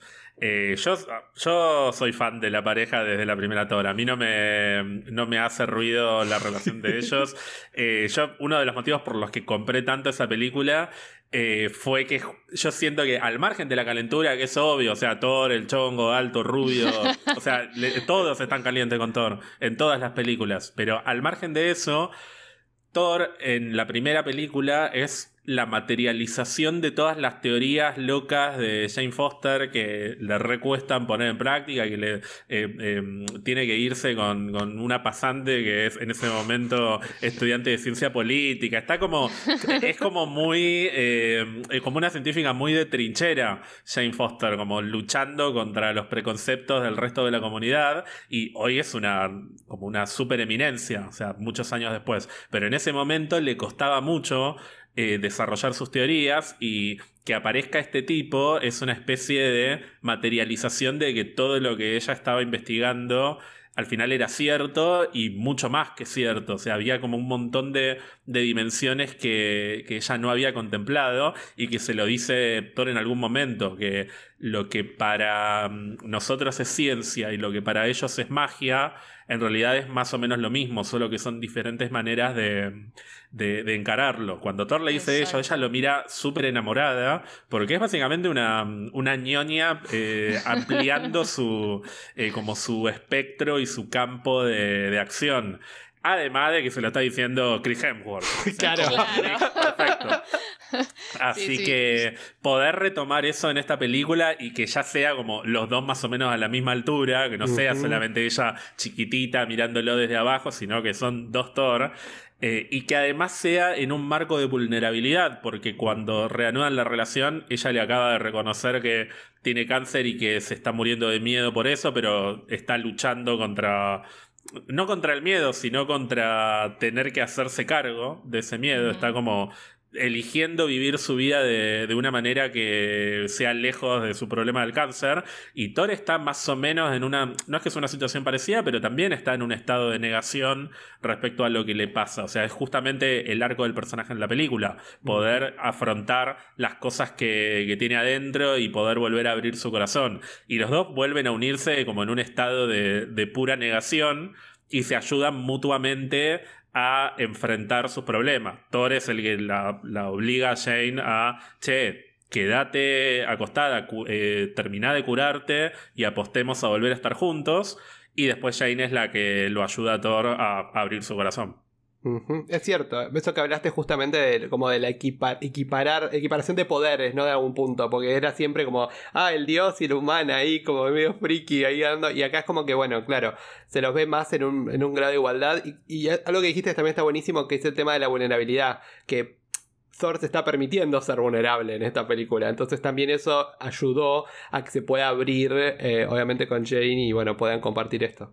¿A vos, Claire, qué te pasó con su, su vínculo romántico? A mí me encantó. Yo la verdad que nunca, o sea, no sé, en, en las reviews que hemos hecho de las primeras películas, a mí siempre me gustó su relación. Sí, había momentos que eran como eh, un poco demasiado, o sea, eh, pero siempre, siempre digo, Ger mencionó esto de que Thor es como la personificación de todas estas teorías locas que tiene y a mí siempre una de mis escenas preferidas es cuando están ahí arriba del camper sentados mirando las estrellas y ahí que Thor le explica todo lo de los distintos eh, los distintos planos y qué sé yo y, y que y, y nada me parece muy tierno porque es como que no sé, yo me identificaría un montón con Jane. O sea, si estuviese en esa situación, o sea, desde un punto de vista de una ñoña también, o sea, eh, como que sí, siempre me pareció muy tierna y me pareció siempre me dio pena que de alguna manera como que nunca hubiese tenido, o sea, esa relación se, se terminó o se como que se fue difuminando fuera de cámara, como que sí, tiraron algún comentario en Ragnarok, viste que una de las fans le dice a Thor tipo, ay, perdón que Jane te cortó, viste, tipo, y, y que él dice, que le dice a Loki tipo, no, fue, mutuo o algo así, como que renegación, eh, pero que tampoco nunca vimos tanto de su relación, que ahora lo vemos en estos flashbacks, esta cosa que decías vos que antes era como que, bueno, pura calentura, puro, viste, tipo etapa de enamoramiento, si querés, eh, y, ahora vimos todo esto, que era como que esa, esa, eso poquito que nos faltaba de ellos así en una escena más doméstica, más eh, rutinaria, más como normal, como, como cualquier ser humano, o sea, eh, por más de que Thor no sea un ser humano, pero nada, y, es como que... Y, y siento que se lo merecían, se merecían como este último momento así, viste, como de, de poder ser vulnerables juntos y de poder ayudarse y potenciarse y, y nada, y que Jane le, le deje, o sea, como que se, se vaya ella, ella cuando se muere, como que se muere tranquila y, y, se, y él como que también lo acepta de alguna manera, por más de que antes estaba tipo, le decía que, que no estaba listo para que se, que se vaya y que se quede y que pelee, que se quede, viste, tipo en el hospital y qué sé yo, pero como que en el fin, al final es como que, bueno, e, fue la decisión que ella tomó y él está bien con eso y es como que, y, y respeta y, la respeta y se queda con lo último que le dice que es que no cierre su corazón y bueno y adopta a, a Love y qué sé yo y es como que me pareció me pareció hermoso me, fue como un mimo al alma. Sí a mí a mí me pegó un poco la muerte yo no esperaba que se o sea obviamente sí me imaginaba que iba a ir un poco para ese lado pero cuando se murió dije ah sí se murió fue como wow eh, por ahí dije bueno no sé va, va a pasar algo yo dije bueno el deseo de Eternity iba a ser que no solo iba a ser Love sino también iba a ser Foster. Pero bueno, o sea que dijo, bueno, vuelvo para hacer esto, después vemos qué pasa con el futuro de mi personaje. Pero hablando de eso y la muerte de Jane Foster, obviamente, y la segunda escena post créditos, que es esa entrada al Valhalla, ¿no? Este, este paraíso para los guerreros asgardianos. Eh, ¿qué, ¿Qué les parece lo que puede llegar a pasar en el futuro del MCU. ¿Ustedes piensan que eso va a ser una, una, cuestión más como para un lindo easter egg de que, bueno, este es el fin y ella logró ser reconocida como una heroína guardiana o que esto va a tener una implicancia en el futuro más concreta? Ger, ¿qué te pareció? No, yo estoy seguro de que no es lo último que vemos de, de, Jane Foster. Igual me parece bien que se haya ido al Valhalla por varios motivos. Uno es que a, pesar de que vemos que sigue existiendo el personaje de alguna manera, eh, no le quita realidad al hecho de que se murió en, el universo real. Y me parece que era necesario que ese, esa especie de, sacrificio sucediera para, para, que el personaje completara su, su camino. Por otro lado, también está el hecho de que me imagino que no quisieron, o, Natalie Portman no habrá querido atarse al personaje eternamente y tener que volver cada vez que la llamen. Entonces, que esté ahí en el Valhalla, como a disposición de ser llamada, está bueno también para la actriz. Porque el día de mañana ella puede decir, no, la verdad que no quiero. Y bueno, está en el Valhalla, punto. Pero si se copa, que me parece que va a querer, eh, no solo por una cuestión económica, porque le van a pagar millones de dólares, sino porque se sintió cómoda en esta película, si quiere volver lo puede hacer y yo hasta ya me imagino cómo, cómo puede llegar a hacerlo pensando en cosas que, pasan en los cómics. Así que yo me imagino que, no sé si en la próxima Thor, pero en algún momento toda la gente que está ahí o, mucha gente que está en el Valhalla puede llegar a, a volver como para alguna batalla especial, como para algún evento. Eh, o por ahí no, por ahí vuelve todo el tiempo, no sé. Pero por lo menos. por lo menos para algún evento, yo estoy seguro de que, de que va a volver. Y me encantaría que volviera comandando todo un ejército de valquirias. O sea, todas las valquirias que se supone que están muertas. Bueno, me encantaría que, que ella volviera con ellas para pelear. Ella en los cómics, o sea, sé que no te gusta mucho hablar de lo que puede llegar a ser una especulación cómic futuro del MCU, pero yo sé que Jane Foster pasa a ser Valkyrie después de que Thor vuelve a ser Thor. Sí, porque en el cómic, eh, digamos, el final de ella como Mighty Thor es muy, muy, muy, muy parecido a lo que vimos acá. O sea, se, se sacrifica, a pesar de que estaba luchando contra el cáncer, va una última vez, pelea, o sea, todo igual, llega al Valhalla Y antes de entrar al Valhalla, por cuestiones mágicas que tienen que ver con Odín y Thor, la ayudan a volver a, Mm. a su cuerpo y a luchar ahora sí contra el cáncer. Y deja de ser definitivamente Thor, lucha contra el cáncer y lo vence. Después de vencer el cáncer, se convierte en una nueva Valkyria. Pero sigue siendo un, como una, una persona común y corriente entre nosotros que está viva. O sea, no, no está muerta ni nada por el estilo.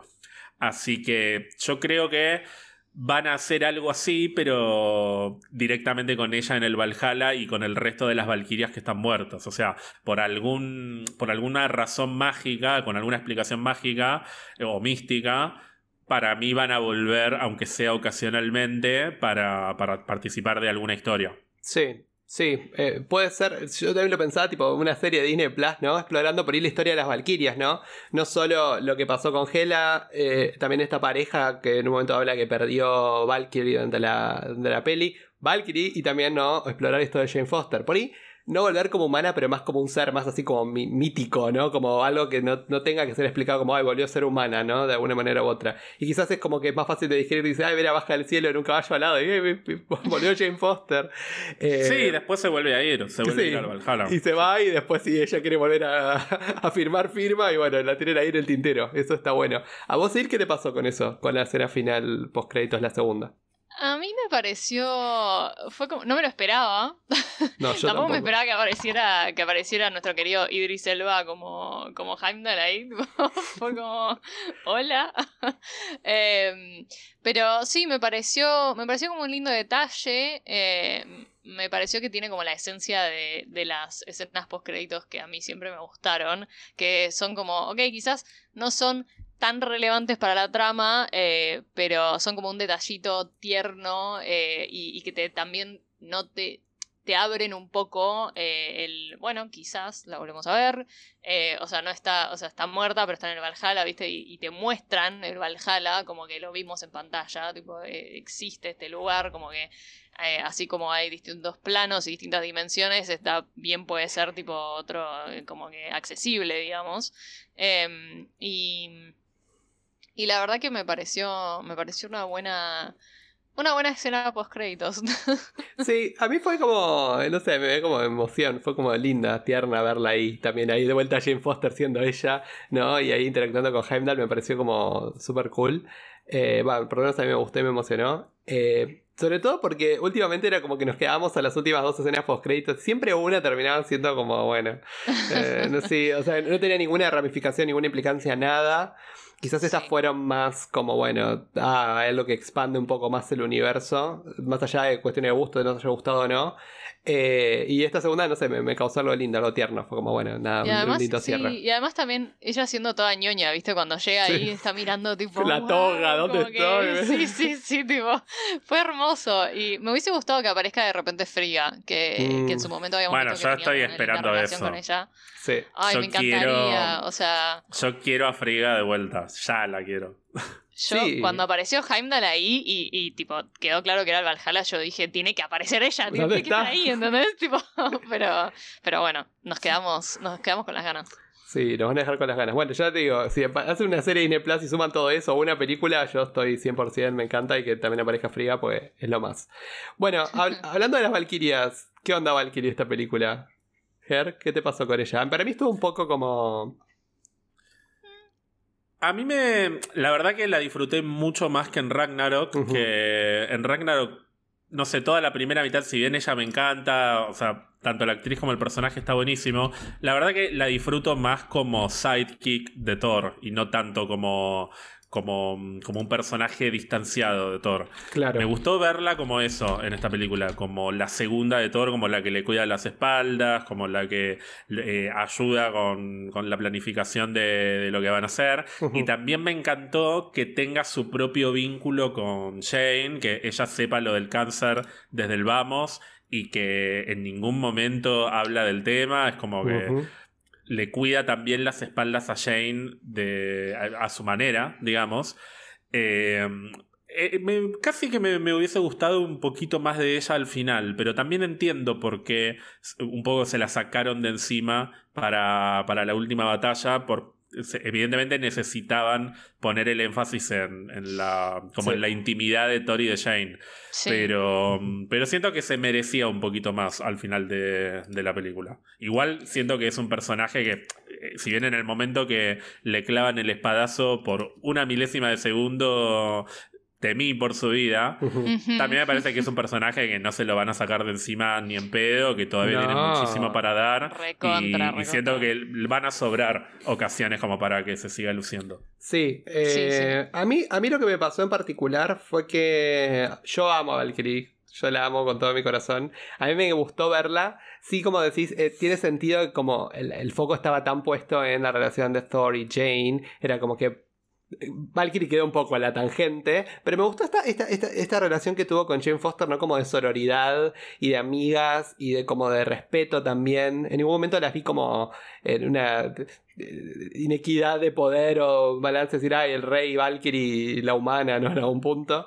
Y me gustó mucho su dinámica y me pone muy contento haberla visto juntas y, la manera que interactuamos. Esas fueron mis, mis partes favoritas de Valkyrie fueron esas, cuando ella interactuaba con Jane Foster. ¿A vos, Claire? ¿Qué te pasó? Sí, me, me, eso me lo esperaba. O sea, por lo poco que habíamos visto en los trailers, como que me re esperaba que ellas dos se llevaran súper bien y que tuviesen como esta complicidad de alguna manera. Eh, me encantó cuando están ahí, en, cuando Thor está enfrentándolo a Zeus y ellas dos están ahí mirando, tipo, bueno, eh, ¿lo ayudamos? Y tipo, no, tranca, tipo. Eh, me gustó mucho esa dinámica. también me pasó un poco lo que dijo Ger, que al final fue como, eh, bueno, medio como que la, la, dejaron ahí en reposo, tipo, bueno, quedaste en el, en el de suplente para la batalla final, pero también entiendo, es como que a, Valkyrie la, la, vamos a seguir viendo por mucho tiempo más y, y, bueno, Jane era como que ya está, tipo, la quedaba ahí, entonces era como que era mucho más importante darle ese momento final y ese, ese impacto. Eh, y también ese momento que tiene Thor antes de que llegue Jane, ¿no? Ahí eh, con los niños y enfrentando a Gore y qué sé yo, es como que también me... O sea, no, no, es una queja, eh, pero, pero sí, es como que, bueno, nada, quedó, quedó un poco... Quedó un poco en los, en los, en los sidelines, digamos. Más de lo que me esperaba de alguna manera, porque en los trailers sí se la había visto un montón, y, pero por otro, o sea, yo lo pienso, o sea, lo pienso positivamente y es como que había, ya de por sí tenías dos personajes súper importantes que tenías que desarrollar casi enteramente, o sea, siendo Jane y Gore, y era como que, y también no podías descuidar al desarrollo del personaje de Thor, entonces era como que mucho espacio, mucho tiempo, mucho lugar no te quedaba, o sea, imagínate si ya de por sí estamos diciendo que nos hubiese gustado ver un poquito más de Gore, es como que estamos pidiendo demasiados. Eh, entonces, nada, pero, pero me gusta, como siempre, o sea, me encanta los, eh, los momentos de vulnerabilidad que vimos de ella también, o sea, eso me, gustó la temática de la vulnerabilidad, que vimos, siento que la vimos representada en, en, la mayoría de los personajes, eh, su charla con Korg ahí cuando estaban, cuando estaban cantándole musicalizándole el momento romántico a, a Tori y a Jane. Em, y después cuando ella con el rayo de Zeus es hermosa, o sea, eh, es, es, épico. Y, y, bueno, nada, me encanta también su, su cuando la muestran al principio ahí siendo King, eh, toda, viste, burocrática, harta de haciendo chivos y propagandas y cosas así. Eh, me gustó, o sea, la verdad es que me encantó y me encantaron los guiños cuando ella le da un beso en la mano a una de las, de las doncellas de Zeus también, o sea, es como hermoso. y y nada, no, o sea, me pasa siempre, cada vez que la veo es como que no, no puedo esperar para ver más de ella y ver en, qué más va a aparecer y, ver las nuevas dinámicas, pues siento que siempre tiene dinámicas muy interesantes con todos los personajes con los que se relaciona, entonces es como que, bueno, vemos, vamos a ver qué más tiene para darnos. ¿Ustedes creen, como es tan popular en el fandom de Marvel, de que ella puede llegar a aparecer en una dinámica con Carol Danvers en alguna futura película o algo? Yo re estoy para eso. Yo también. Yo Re estoy y me lo reimagino, además. Sí. Me re gustaría. Pero sería tipo el, ejemplo de la Power Couple, ¿no? Ellas dos juntas sería como lo más. Eh, el tema es cómo, cuándo y dónde. Eso es un poco, ¿no? Que ahí ya entramos en un terreno súper especulativo porque no sabemos qué puede llegar. No hay ningún precedente, creo. O sea, digamos, en los cómics es como que Mm. nada. No, cero. No, cero, no. pero Eh. no importa. Por otro lado, por otro lado, claro, es como que cero, no tenés ningún límite, básicamente puedes inventar lo que quieras, o sea, tipo... Y esto está eh, bueno. y, sa- y sabemos que Tessa Thompson y Brie Larson, las dos, restan para esas también, o Sí, sea, que son si les dicen sí. que re sí- amigas. Son re amigas que, entre paréntesis, también Natalie Portman y Tessa Thompson son muy amigas. Así que eso también explica por qué eh, se le dio tanta importancia al vínculo Sí. entre ellas en la película. Pero, pero sí, Brie Larson y Tessa Thompson restan. Y yo tengo un poquito de, de esperanza de que eso pese de alguna manera. Porque son, Ojalá. son actrices a las que se las escucha dentro de Marvel. Si hay algo que tiene Marvel, eh, por lo menos en los últimos años, es que le da bola a lo que dicen sus actores, incluyendo actores como eh, actores nuevos como puede ser Iman Belani, o sea, hasta, Ujú. hasta a ellas se les da bola.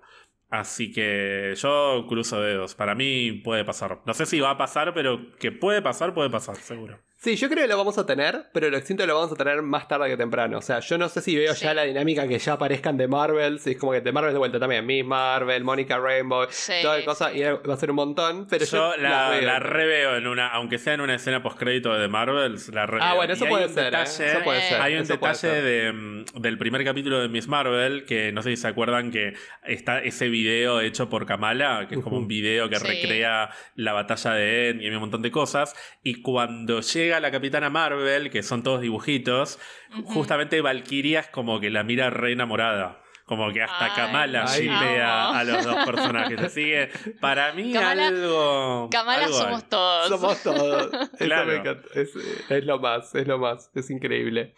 Bueno, antes de, de hablar de unas cositas, detallitos finales, vamos a hablar un poco de otros personajes que por ahí tuvieron menos, menos tiempo. Pero hablemos primero de Russell Crowe, que apareció como Zeus acá y que la verdad a mí me encantó. Apareció tan poco Russell Crowe que me encantó. Yo necesito ver más a Russell Crowe haciendo de Zeus. Es algo que me Ay. volvió loco, pero Por mal. favor.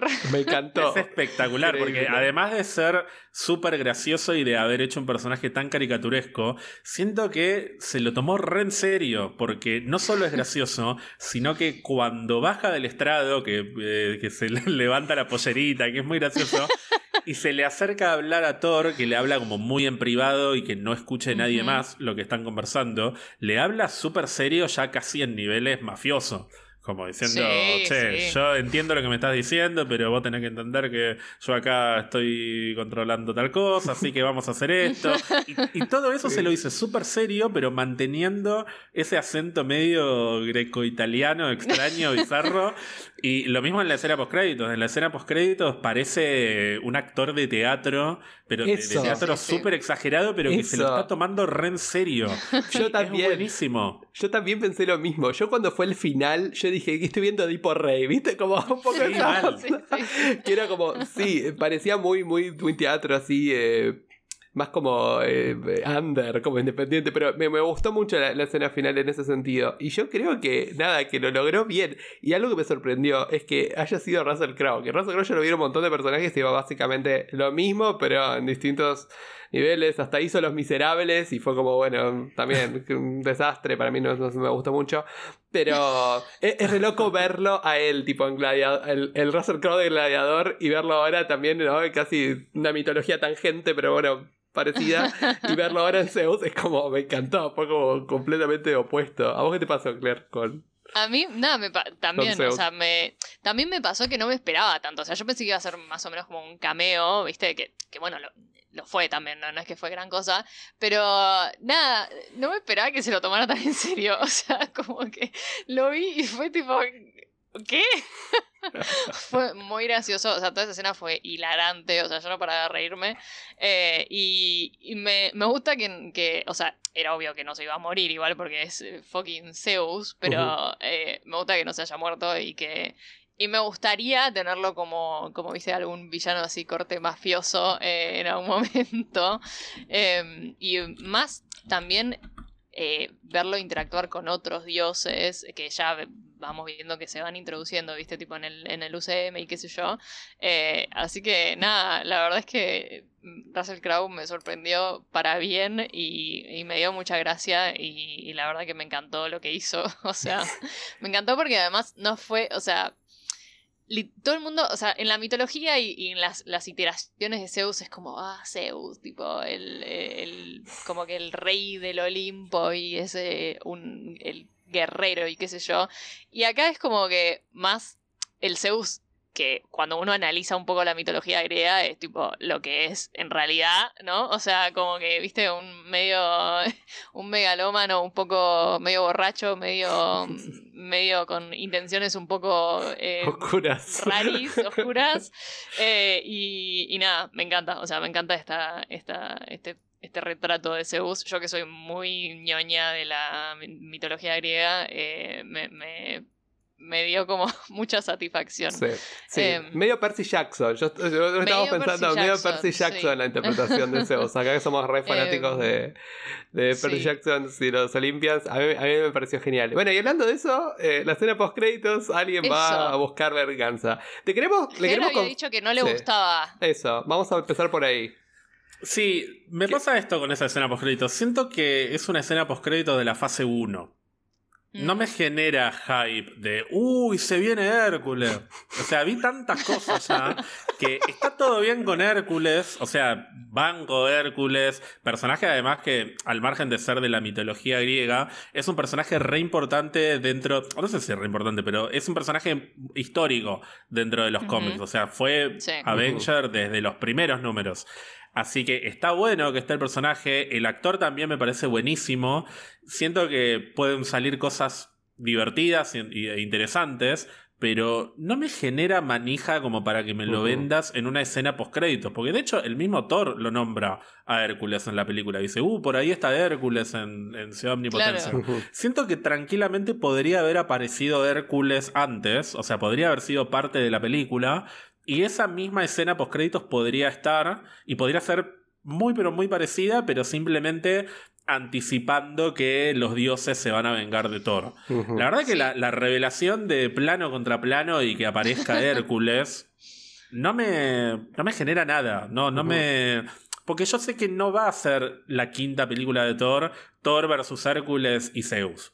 No va a ser eso, porque es muy simple. O sea, si bien es obvio que es- está todo dado para que vuelva Zeus y sea una figura antagónica, digamos, no me lo imagino a este tipo como el villano de la próxima Thor. Porque no, no tiene nada de, de lo que estuvimos hablando hoy, de que se supone que hace un buen villano. Es más un, un Sí, personaje sí, sí. tipo el, el que fue Jeff Goldblum en Ragnarok, Sí, como un villano exacto. secundario, eh, mientras hay otra fuerza más grande que seguramente Thor y Hércules pelearán como pasa en los cómics y después se van a liar y van a pelear contra el verdadero villano. No sé, no me... No es una escena que me moleste, pero terminó la escena post créditos y fue como, ah, bueno, viene Hércules, punto. Ya Sí, está, listo. lo No- entiendo. No, me, no me genera nada. Algo parecido también eh, me estaba pensando cuando eh, están estos, ¿cómo se llamaban? Me sale, el- no, no es el nombre, pero ya me voy a acordar. Vos te vas a acordar, Ger, seguro. Cuando están incubando a Adam Warlock al final de... Bueno, pero ahí me pasó todo lo contrario, pero Sí. simplemente por una cuestión de lo que representa el personaje. Exacto. Adam bueno, Warlock para mí es un re personaje y con Doctor Strange, cuando aparece Clea, yo amo a Charlize Theron con toda mi alma, pero primero grité por Clea. Después caí que era Charlize Theron. Primero dije, no, no puede ser, apareció Clea. Y Finalmente. Cuando la empiezo a ver, digo, no, para, no me digas que es Charlize Theron. En- en- Entré como en un estado de, Ah. de- de colapso nervioso, pero porque el personaje me gusta. Por ahí otra gente es mega fanática de Hércules, está en este momento festejando y me parece bárbaro. Puede ser, sí. A mí no, no es un personaje que a esta altura del universo de Marvel me genere entusiasmo porque es como un Thor griego. Claro, ese es el no- tema, quiero otro. Thor. Claro. Quiero otro personaje más estilo Jane Foster, más estilo Valkyria. Como que no necesito otro eh, dios o semidios musculoso, blanco, mega hegemónico. No me molesta que esté, está buenísimo y podría de nuevo haber aparecido en la película durante, durante otras escenas y me hubiese encantado, pero no me genera manija, esa es la, la verdad. Sí, ¿Sabes? es verdad. Tenemos que confesarles algo a los que nos escuchan y a Oscar. Cuando nosotros vimos la película, pensamos que era Miguel Ángel Silvestre el que era Hércules. Y Bueno, es muy parecido, lo- muy Es parecido muy al actor. parecido. Y fue tan rápido, pues no tuvimos tiempo de verlo. Fue como. mm, ya, no sé, vos que la viste dos veces, pero habrá sido tipo, nada, dos segundos, tipo que lo Sí, tampoco, tampoco me gusta. también, cuando- Y porque tiene ese acento medio raro Claro, de, y yo- que es una cosa Claro, extraña. Eso fue lo raro, como dije, ¿es Pero Silvestre? tampoco, tampoco me gusta mucho cómo está cortada la escena. Yes, Mm. father. Y se corta. Como que no se terminó Es de raro. levantar y Él ya cortaron. Está parado, es claro, está como en cuclilla. Sí, es, es medio rarito. Es raro. Eh, sí. Pero si sí. pensamos que era Miguel que Silvestre y después yo tipo buscando, ay, a ver qué dice, que yo sé que tengo Brett Goldstein, que era el de Ted Lasso, digo, ay, pero, ¿what? De cara son parecidos igual, Son de muy cara son parecidos, parecidas. Entonces ahí dije, bueno, puede ser que tenga Somos razón. Pero tenés Miguel un buen... Ángel Sí, es verdad. Y nosotros re contentos que era Miguel que Silvestre, pero bueno. Pero bueno, no. Eh, terminó siendo Brett Goldstein. Que tengo que ver Ted Lasso, no la vi, así que no sé, pero bueno, dicen que es, es muy bueno en, en esa serie. Pero sí, a mí entiendo lo, dónde venís. Y a mí me pasó algo quizás parecido. Yo en lo personal me pasó algo parecido a lo que me pasó con Clea, pero porque yo no conocía el personaje ah, del momento que pasó las escenas post créditos. Entonces fue como, bueno, obviamente fue un note para aquellos fanos de, fan de los cómics y de Doctor Strange y bueno, de todos los personajes de la serie. Ellos están juntos, creo también en el cómic. Bueno, es todo un lío también. Ella es la hija de Dormammu. Sí, es un bardo. Es un bardo, como siempre. Básicamente. Pero eh, sí, me pasó algo como, bueno, uh, Hércules. Ahora que, ¿no? Es como un poco eso. Quizás a mí en particular lo que me pasó con esa escena post créditos es que yo me puse a pensar de lo que puede llegar a ser Thor 5. Y yo creo que lo que Thor pudo haber aprendido de esta experiencia con Gore, ¿no? Y esto, y este rol de los dioses en la vida de las personas, es quizás cómo los dioses pueden transformar la vida de las personas de una manera más positiva o teniendo otro rol distinto. Y eso sí me gustaría como línea, ¿no? Como para una película 5. Pero como decís vos, no creo que Hércules va a ser el villano. Creo que hasta... Claro. eh, Por eso, la idea de la escena para mí está buena porque nos da a entender que eh, los superhéroes que hasta poco. Hasta, los superhéroes hasta hace pocos años molestaban a algunos personajes puntuales y lo más cósmico a lo que llegaron a molestar fue Thanos y ahora ya se están poniendo del, eh, del culo a todo No. tipo de seres de todo el universo y la idea de que dioses quieran ponerse en contra de los superhéroes está buena, pero prefiero que me vendas eso y no a Hércules como personaje. Ujú. Que, Sí. que Hércules sea parte de eso me parece buenísimo, pero me entusiasma más la idea de o, o- o ponerme a pensar en cómo será un posible, como una guerra de dioses, Exacto, digamos, sí. como los dioses versus los vengadores, ponele. Te gustaría buenísimo eso. Encima, dioses. Lo que está bueno es que encima que te agarramos dioses de todas las distintas mitologías. Claro. Y, y eso, eso también está, está bárbaro. Y bueno, espero, espero que algo así se tome y que no sea tan literal. Yo o dudo que sea literal. Eh, más cuando es como. Que no sé, no, no le veo fuerza para una película. Oh, Thor contra Hércules. Pare- parece No, como un que- capítulo de un cómic, viste, los issues de los cómics. Uh, Thor contra Hércules. Lo lees y terminó. O sea, Tipo un, es- un especial. claro. Eh, no, yo creo que va por va más por el lado de, de que quizás en una película 5 tenemos a, este- a algún otro villano principal y quizás como el que al principio está en paralelo Hércules quizás cazándolo a Thor y persiguiéndolo por las órdenes de Zeus y después al final como que eh, no sé pasa algo y terminan tipo, eh, Hércules de su lado o al final los dos en contra de Zeus qué sé yo andás a ver. Pero sí me parece que eh, es como que quisieron hacer algo con esa escena post créditos que no fue del todo, o sea, como que no no pegó en el en, en, en el blanco, digamos. O sea, siento que como decía Ger antes, tipo, si él hubiese aparecido antes, cuando estaban cuando estaban, cuando mostraban a todos los otros dioses, viste, el dios de Korg y el Nini Noni y todos los otros, tipo, si de repente lo tenías a Hércules también ahí y de repente tenías algún plano de su reacción cuando Thor, tipo, lo mata, entre comillas, a Zeus o le saca el, rayo o lo que sea, quizás hasta tenía como que más impacto la escena post créditos cuando te, revelaban que Zeus estaba ahí medio eh, recuperándose y le dice todo esto a Hércules. Entonces, como que quizás hasta eso hubiese tenido un poco, no sé, qué sé yo, eh, decisiones, decisiones, choices. Pero, mm, pero nada, eh, no sé, fue como, eh, mm, ok, Hércules, genial. Pasó, Eh, fue. también fue Pasemos a la que- siguiente, claro. Claro, tipo, ah, bueno, da- ah, Heimdall también, hola, tipo, tipo, eh, no sé, me sorprende mucho que no se haya, que nunca se hubiese liqueado que iba a aparecer Hércules. Yo no Eh, sabía. Tipo, como que no había ni rumores, creo. No, yo lo que suelo hacer después de ver las películas es como una investigación retroactiva de a ver qué spoilers había. Y en las últimas semanas había un par de, Ah, rumores Ah, de que ok. estaba Bretty Goldstein Mm. como, como Hércules. Por suerte no lo había visto. Igual tampoco No, me, yo- me, Te me iba a cambiar Tampoco me hubiese afectado demasiado, sí, sí, sí. Este, igual tiro como, como un pequeño hilo que me puede llegar a interesar del personaje, que es que en los últimos tiempos, en algunas historias le han dado una vuelta LGBTIQ a Hércules, que aprovechando que justamente hay muchos chistes en esta película sobre orgías y todo con todo, o sea, me parece que hasta Zeus se quiere comer a Thor, como que están todos calientes los dioses, así que me podría llegar a gustar si le dieran esa vuelta, que siento que es un personaje que volverlo, eh, no sé si gay sería la palabra correcta, sino que simplemente, no sé si pansexual o qué, eh, siento que estaría no bueno sea porque es... Hetero. eh, Sí, y siento que se sale un poco de, de la norma de lo que nos imaginamos como, como personaje LGBTIQ. En ese Sí. sentido podría llegar a, Además- a estar bueno, pero no es lo que están Sí. vendiendo. Están vendiendo el enfrentamiento de Thor versus Sí. Hércules como Batman versus Superman, que me, me Claro, genera claro. Sí. cero, Sí, cero, cero. Expectativa. No me Sí, sí, interesa. Pero te voy a decir algo igual, te voy a, te voy a hacer como la refutación de lo que dijiste. Porque vos, yo sé quién es la pareja de Hércules en los cómics. O sea, yo sé que es una variante, es una historia medio así, ¿no? Como medio flashera. Pero yo sé quién es. ¿A vos te parece que a los fans tóxicos de. Marvel le va a gustar esa pareja? Vos estás pensando en Wolverine, Sí. pero no, no, eso es como un universo alternativo, Ok, creo, que- creo que fue un panel una vez. No, pero hace poco leí un cómic en el que se come a otro personaje, que hay, hay como una serie de personajes de, de los últimos 10 años que son todos con todo, básicamente. Son Sí. pansexuales por lo menos.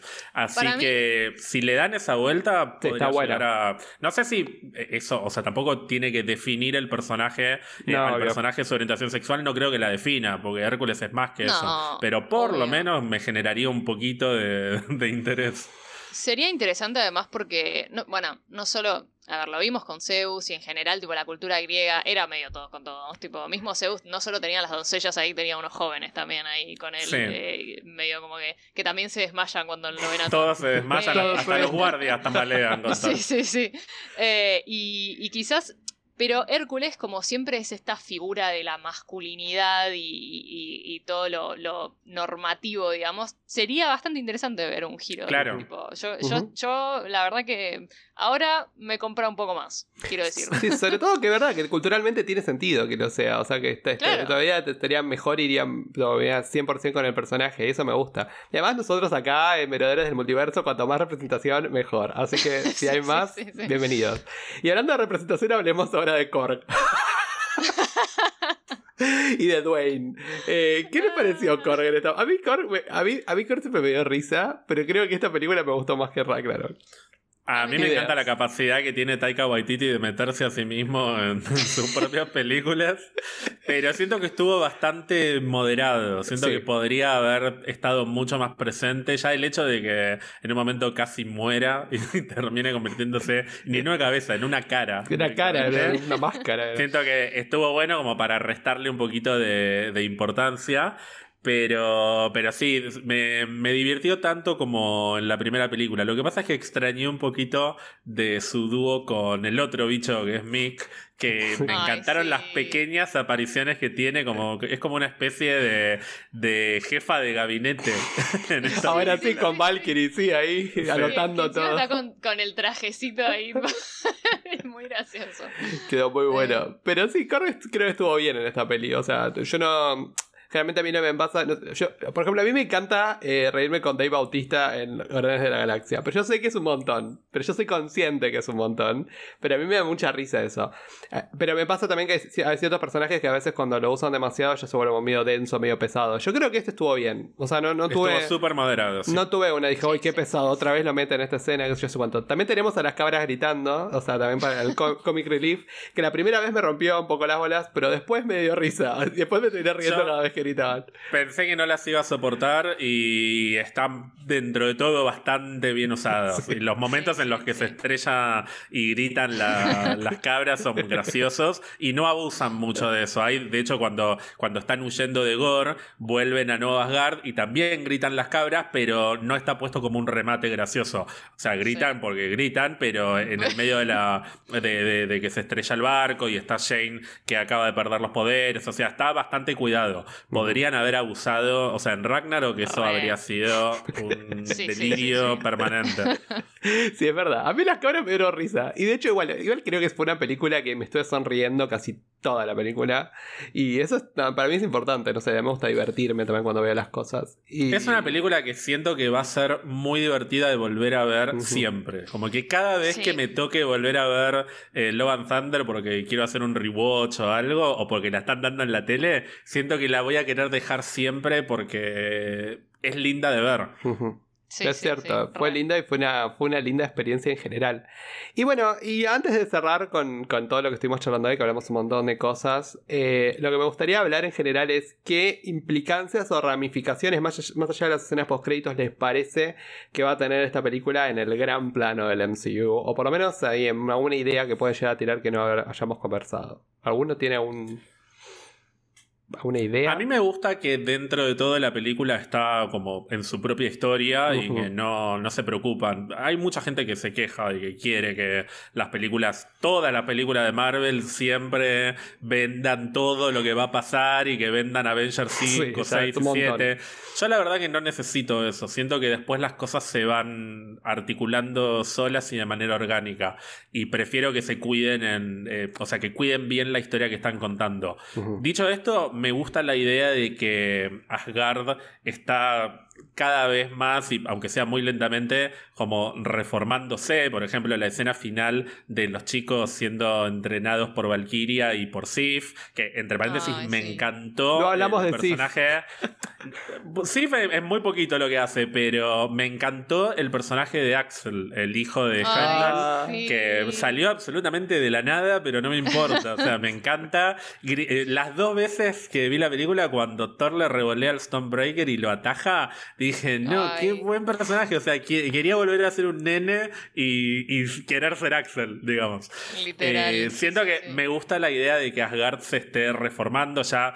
Eh, de hecho, Nueva Asgard se ve muy diferente a lo que era Endgame, que era un pueblo súper triste y ahora es un re destino turístico que hasta parece mucho más místico de lo que de lo que era antes. Así que tengo más ganas de ver eso, tengo ganas de ver el Valhalla por dentro, que creo que igual va a pasar un tiempo antes de que nos lo muestren, pero quiero que vuelvan personajes del Valhalla, o sea, el hecho de que el Valhalla exista y que lo podamos ver abre la puerta a todo tipo de cameos que siento que ahí pueden hacer lo que quieran. Y de nuevo esto de, lo que decía hace un rato de los dioses poniendo el ojo sobre, sobre los superhéroes. Siento que a futuro la escala de las amenazas va a ser cada vez más cósmica. Ya lo vimos en Eternals con los celestiales, que están por ahí dando vueltas eh, haciendo vamos a ver qué. Ahora lo tenemos con los dioses y en el futuro, bueno, vamos a tener Guardianes de la Galaxia, de Marvels, etc. Y siento que el universo o la galaxia por lo menos se va volviendo cada vez más chica. Y eso me, me hace preguntarme cómo será eh, el evento que una a, los diferentes héroes que tenemos ahora. Sí, hablando de eso, justo mencionaste los Celestials. Ah, hay Celestials en la película y no lo hablamos. Sí, me encanta que están ahí como chusmeando, como ven que algo pasó y digo, che, a ver qué pasó acá y se asoman y están como medio boludos. Pero me gusta, me gusta. Eso, eso estuvo, estuvo bueno y estuvo bueno la inclusión porque dentro de todo también son dioses. O sea, es, lógico que estén ahí en la ciudad omnipotente. Y tenés razón, esa implicancia está buena y y a mí sí, a mí lo que más me interesa es ver cómo qué pasa con los dioses. Y también eh, en lo que tiene que ver con la gran escala del MCU, me gustaría ver qué pasa si todas estas fuerzas antagonistas, como decís vos, se juntan, ¿no? ¿Qué pasa si tenemos como una coalición, ¿no? De, fuerzas contra, ¿no? La fuerza mística, la fuerza eh, del espacio, la fuerza de ahora también de la mitología y todos esos. Vamos a ver qué pasa si de momento se juntan. Porque no nos olvidemos que detrás de todo esto se sabe que va a estar, ¿no? Kang the Conqueror, que tiene múltiples variantes y es muy influyente y todo eso que puede llegar a funcionar. Así que quizás tenemos como un mega clash en algún momento y eso quizás sí de paso a una película más como, bueno, multiversal, como decís vos. Pero, Claro. dicho eso, yo estoy de acuerdo con vos en que estoy prefiriendo más los, las historias del MCU que están más encapsuladas dentro de su propio mundo, más que las que intentamos hacer todo el tiempo ramificaciones y especulaciones de lo que va a pasar y lo que no. Por ejemplo, Moon Knight es como un satélite, pareciera, del MCU, pero funciona bárbaro. Y fue una, una serie increíble. Y me encantó y me, me- me fascinó. Y creo que Love and Thunder también está bueno eso. Si bien, obviamente, está muy arraigada al universo del MCU por un montón de factores, de referencias, easter eggs, lo que fuere. Yo creo que, que funcionó bien como una película sola y no necesitas saber un montón del MCU y un montón de las ramificaciones como para poder disfrutarla. I- incluso te explica muchas cosas. De hecho, el tenerlo a, a Cora ahí explicándote y contándote el cuento de quién es Thor y que la historia con Jane Foster y todo eso, creo que sirve y que lo hace también más accesible. Entonces, en eso te doy también, estoy de acuerdo que está bueno estas películas separadas un poco de, de todo el la, la- the big- the bigger picture. ¿Qué te parece a vos, Claire? Eh, que Sí, el futuro. eh, iba, justo iba a decir em, que quizás, si bien yo siempre estoy soy súper partidaria de esta evolución que está teniendo Marvel y el UCM en general, de como que hacia dónde están yendo, sí me parece que es interesante el quizás mantener un- algo que teníamos del principio del UCM, que era que la- las películas eran más como historias en sí, que quizás tenían alguna que otra referencia, algún que otro easter egg, pero después tenías las películas que realmente eran evento, tipo Avengers, y ahí como que colisionaban todo. Eh, y me parece que es, es la manera más disfrutable de alguna manera, porque si no te pasa lo que pasó con Multiverse of Madness, que estábamos todos diciendo tipo, ¿qué, ¿quiénes van a aparecer? ¿Qué, ¿Qué implicancias va a tener para el resto del UCM? ¿Qué va a pasar? ¿Qué bla, bla, bla, bla, bla, bla? Y que te termina sacando un poco del poder realmente disfrutarlo como película, que fue lo que me pasó a mí. Yo la primera vez que la vi fue como, eh, no sé cómo sentirme, y una vez que me saqué como todas esas, esas cosas que venía trayendo de antes, la volví a ver y la disfruté muchísimo más.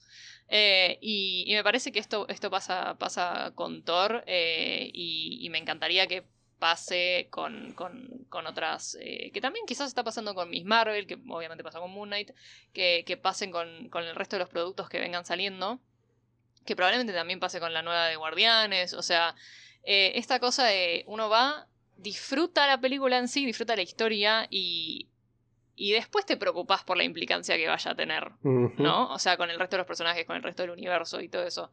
Eh, y después quizás tenés una, un evento mega grande que aparecen todos los dioses y todos los superhéroes y todo lo que quieras, eh, estilo Infinity War o Endgame. Eh, y, y creo que creo que quizás va por ese lado y yo la verdad que estaría muy contenta de que sea por ahí. Eh, pero sí, me, me gustó mucho eso. Me gustó que tuvo este, este, mm, este factor Moon Knight, eh, Thor, que fue como, bueno, eh, eh, nadie estaba diciendo tipo, bueno, a ver si aparece em, Captain Marvel. O sea, como que, no, fue tipo, bueno, es Thor, es la historia de Thor, y de repente aparecen algunos Celestials ahí, y es como, ah, mirá, tipo, easter egg, y es como, ah, ok. Em, pero sí, creo que es la, es la manera eh, de, de disfrutar las películas de Marvel de, de ahora en más, en mi opinión, mi humilde opinión. Lo, lo bueno de este review estuvo bueno porque, nada, si bien obviamente tuvimos cada una cosas para decir, eh, unificamos en que esta fue una película increíble, que nos, nos encantó, la volveríamos a ver cuantas veces podamos y todo lo que fuere. Y, y Ger, antes de despedirnos y de cerrar el programa, te voy a hacer una pregunta. ¿Qué eh, proyecto del MCU es el por el que estás más emocionado? ¿Y por cuál es el que estás menos emocionado de lo que va a venir de ahora en más? Por lo menos de lo que esté confirmado. Em, a mí lo que me pasa es que a medida que se acercan las películas o las series me voy emocionando igual. O sea, eh, sale un trailer o algo y ya, ya empiezo a estar manija. Ahora estoy bastante ansioso por Black Panther, la verdad, porque es la que, la que está más próxima, digamos, de las películas. Pero de todo lo que se viene tengo muchas ganas de ver Guardianes. Y tengo muchas ganas además de ver The Marvels. Quiero, quiero ver qué pasará en esa película porque Capitana Marvel me encanta y ahora que vi a Miss Marvel me encantaría verlas interactuar y en un plano más cósmico, digamos.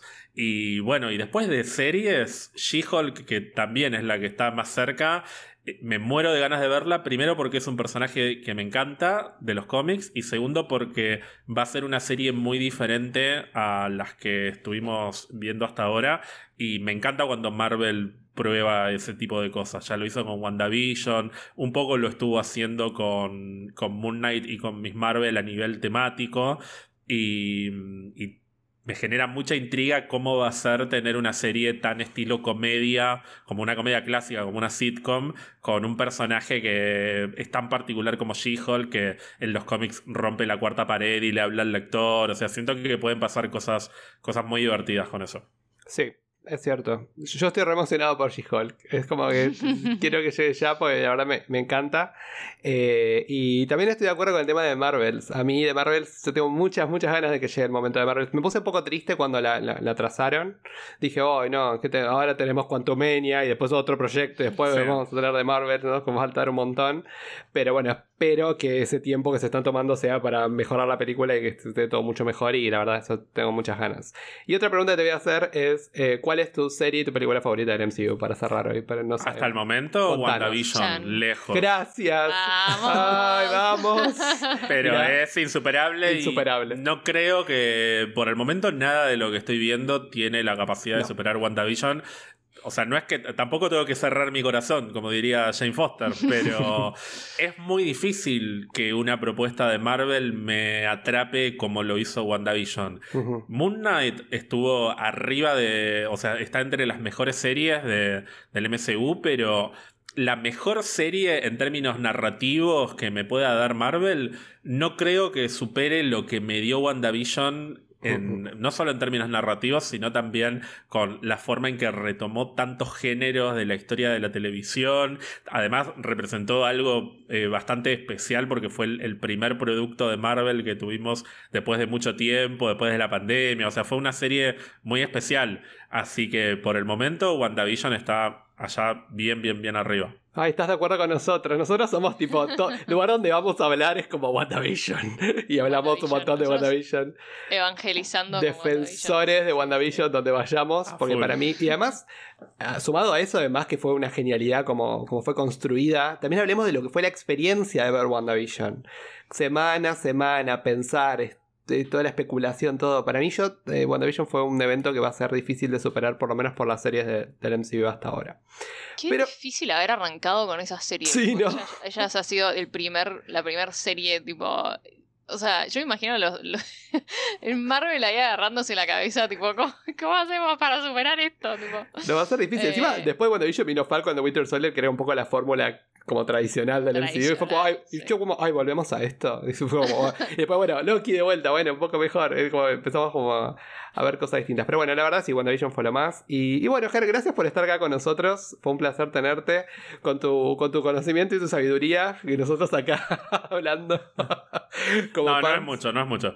Eh, pero bueno, ya, ya, ya, tenemos un consultor de cómics por si un día tenemos que, que preguntarte algo. Bueno, bueno eh, si querés Gracias a ustedes sí. también por, por invitarme, la pasé muy, pero muy bien. Bueno, gracias, gracias por venir. Y bueno, si querés compartir tus redes, igual la gente sí, te conoce, ¿dónde, pero. ¿Dónde pueden ir a consultarte sobre cómics la gente? sí, obvio. A mí me pueden buscar en Twitter y en Instagram como Ger-Alonso- y también pueden escuchar Pizza Birra Marvel, el podcast, o también vernos en Twitch, que streameamos, creo, por lo menos dos veces por semana, eh, también uh -huh. en twitch.com barra Pizza Birra Marvel. Y bueno, Instagram, Twitter, nos pueden buscar en redes sociales y nada son, todos son bienvenidos al mundo de Pizza Birra Marvel. Sí, nosotros fanáticos de Pizza Birra Marvel, eh, la verdad siempre. fue uno de los primeros podcasts, fue, no, fue el primer podcast que escuché en español, yo tengo que confesar que a mí, yo siempre escuché podcast en inglés, pero un día dije, voy a escuchar a ver si hay podcast en Argentina, y uno de los primeros podcasts que escuché fueron los de ustedes, cuando estaban haciendo review de WandaVision, y, y la verdad fue, es un placer ahora tenerte acá y escucharte, verte también en el Zoom, hablar con vos, sos un genio, así que gracias por estar con nosotros. Bueno, y, gracias a ustedes. No, sí, y y, bueno, nosotros somos los merodeadores del multiverso. Sin dónde nos pueden encontrar. Arroba merodeadores del multiverso en Instagram, vayan ahí, charlennos, síganos, por favor, nos encanta escuchar sobre ustedes y qué opinan. Eh, y nada, si quieren, eh, si quieren eh, algún otro algún otro invitado o si quieren mandarle algún saludo a Ger, nos puede mandar a nosotros también a Arre. Eh, no, joda, yo le quiero mandar un saludo a un amigo que me viene diciendo que quiere que hagamos colaboración con Pizza Guerra Marvel hace rato. Eh, eh, Manu, aquí está para ti. Pero mm, nada, eso, vayan ahí, vayan al link en nuestra bio, que ahí pueden encontrarnos en Spotify, en Apple Podcast y en su plataforma de podcast preferida. Y nada, los queremos. Gracias por estar. Gracias, Ger, por venir. Y bueno, y, nos vemos la próxima. Ya no sé ni qué vamos a postear la próxima vez, pero bueno, seguramente vamos a hacer los últimos dos capítulos en Miss Marvel, así ya la, terminamos de cerrar. Eh, y, bueno, después vamos a tener como medio un break en el medio, no sé, no va a haber nada por un, por un cachito. ¿Seguiremos con la línea sagrada del tiempo? Por un mes, no sé. Te cuento, Ger, que nosotros estuvimos haciendo todo lo que era tipo la, la retrospectiva de Marvel y en un momento nos, saturamos y dijimos goodbye. La dejamos en Por Civil ahora, War. no. La dejamos en Civil War y quedó ahí. Así que. No, bueno, hay que terminarlo. Hay sí. de terminarlo. No es que lo empezamos y lo empezamos bien, ¿eh? pero ahora tenemos que volvernos a enganchar. Así que bueno, nos vemos la próxima. Chao. Nos vemos. Adiós. Chao.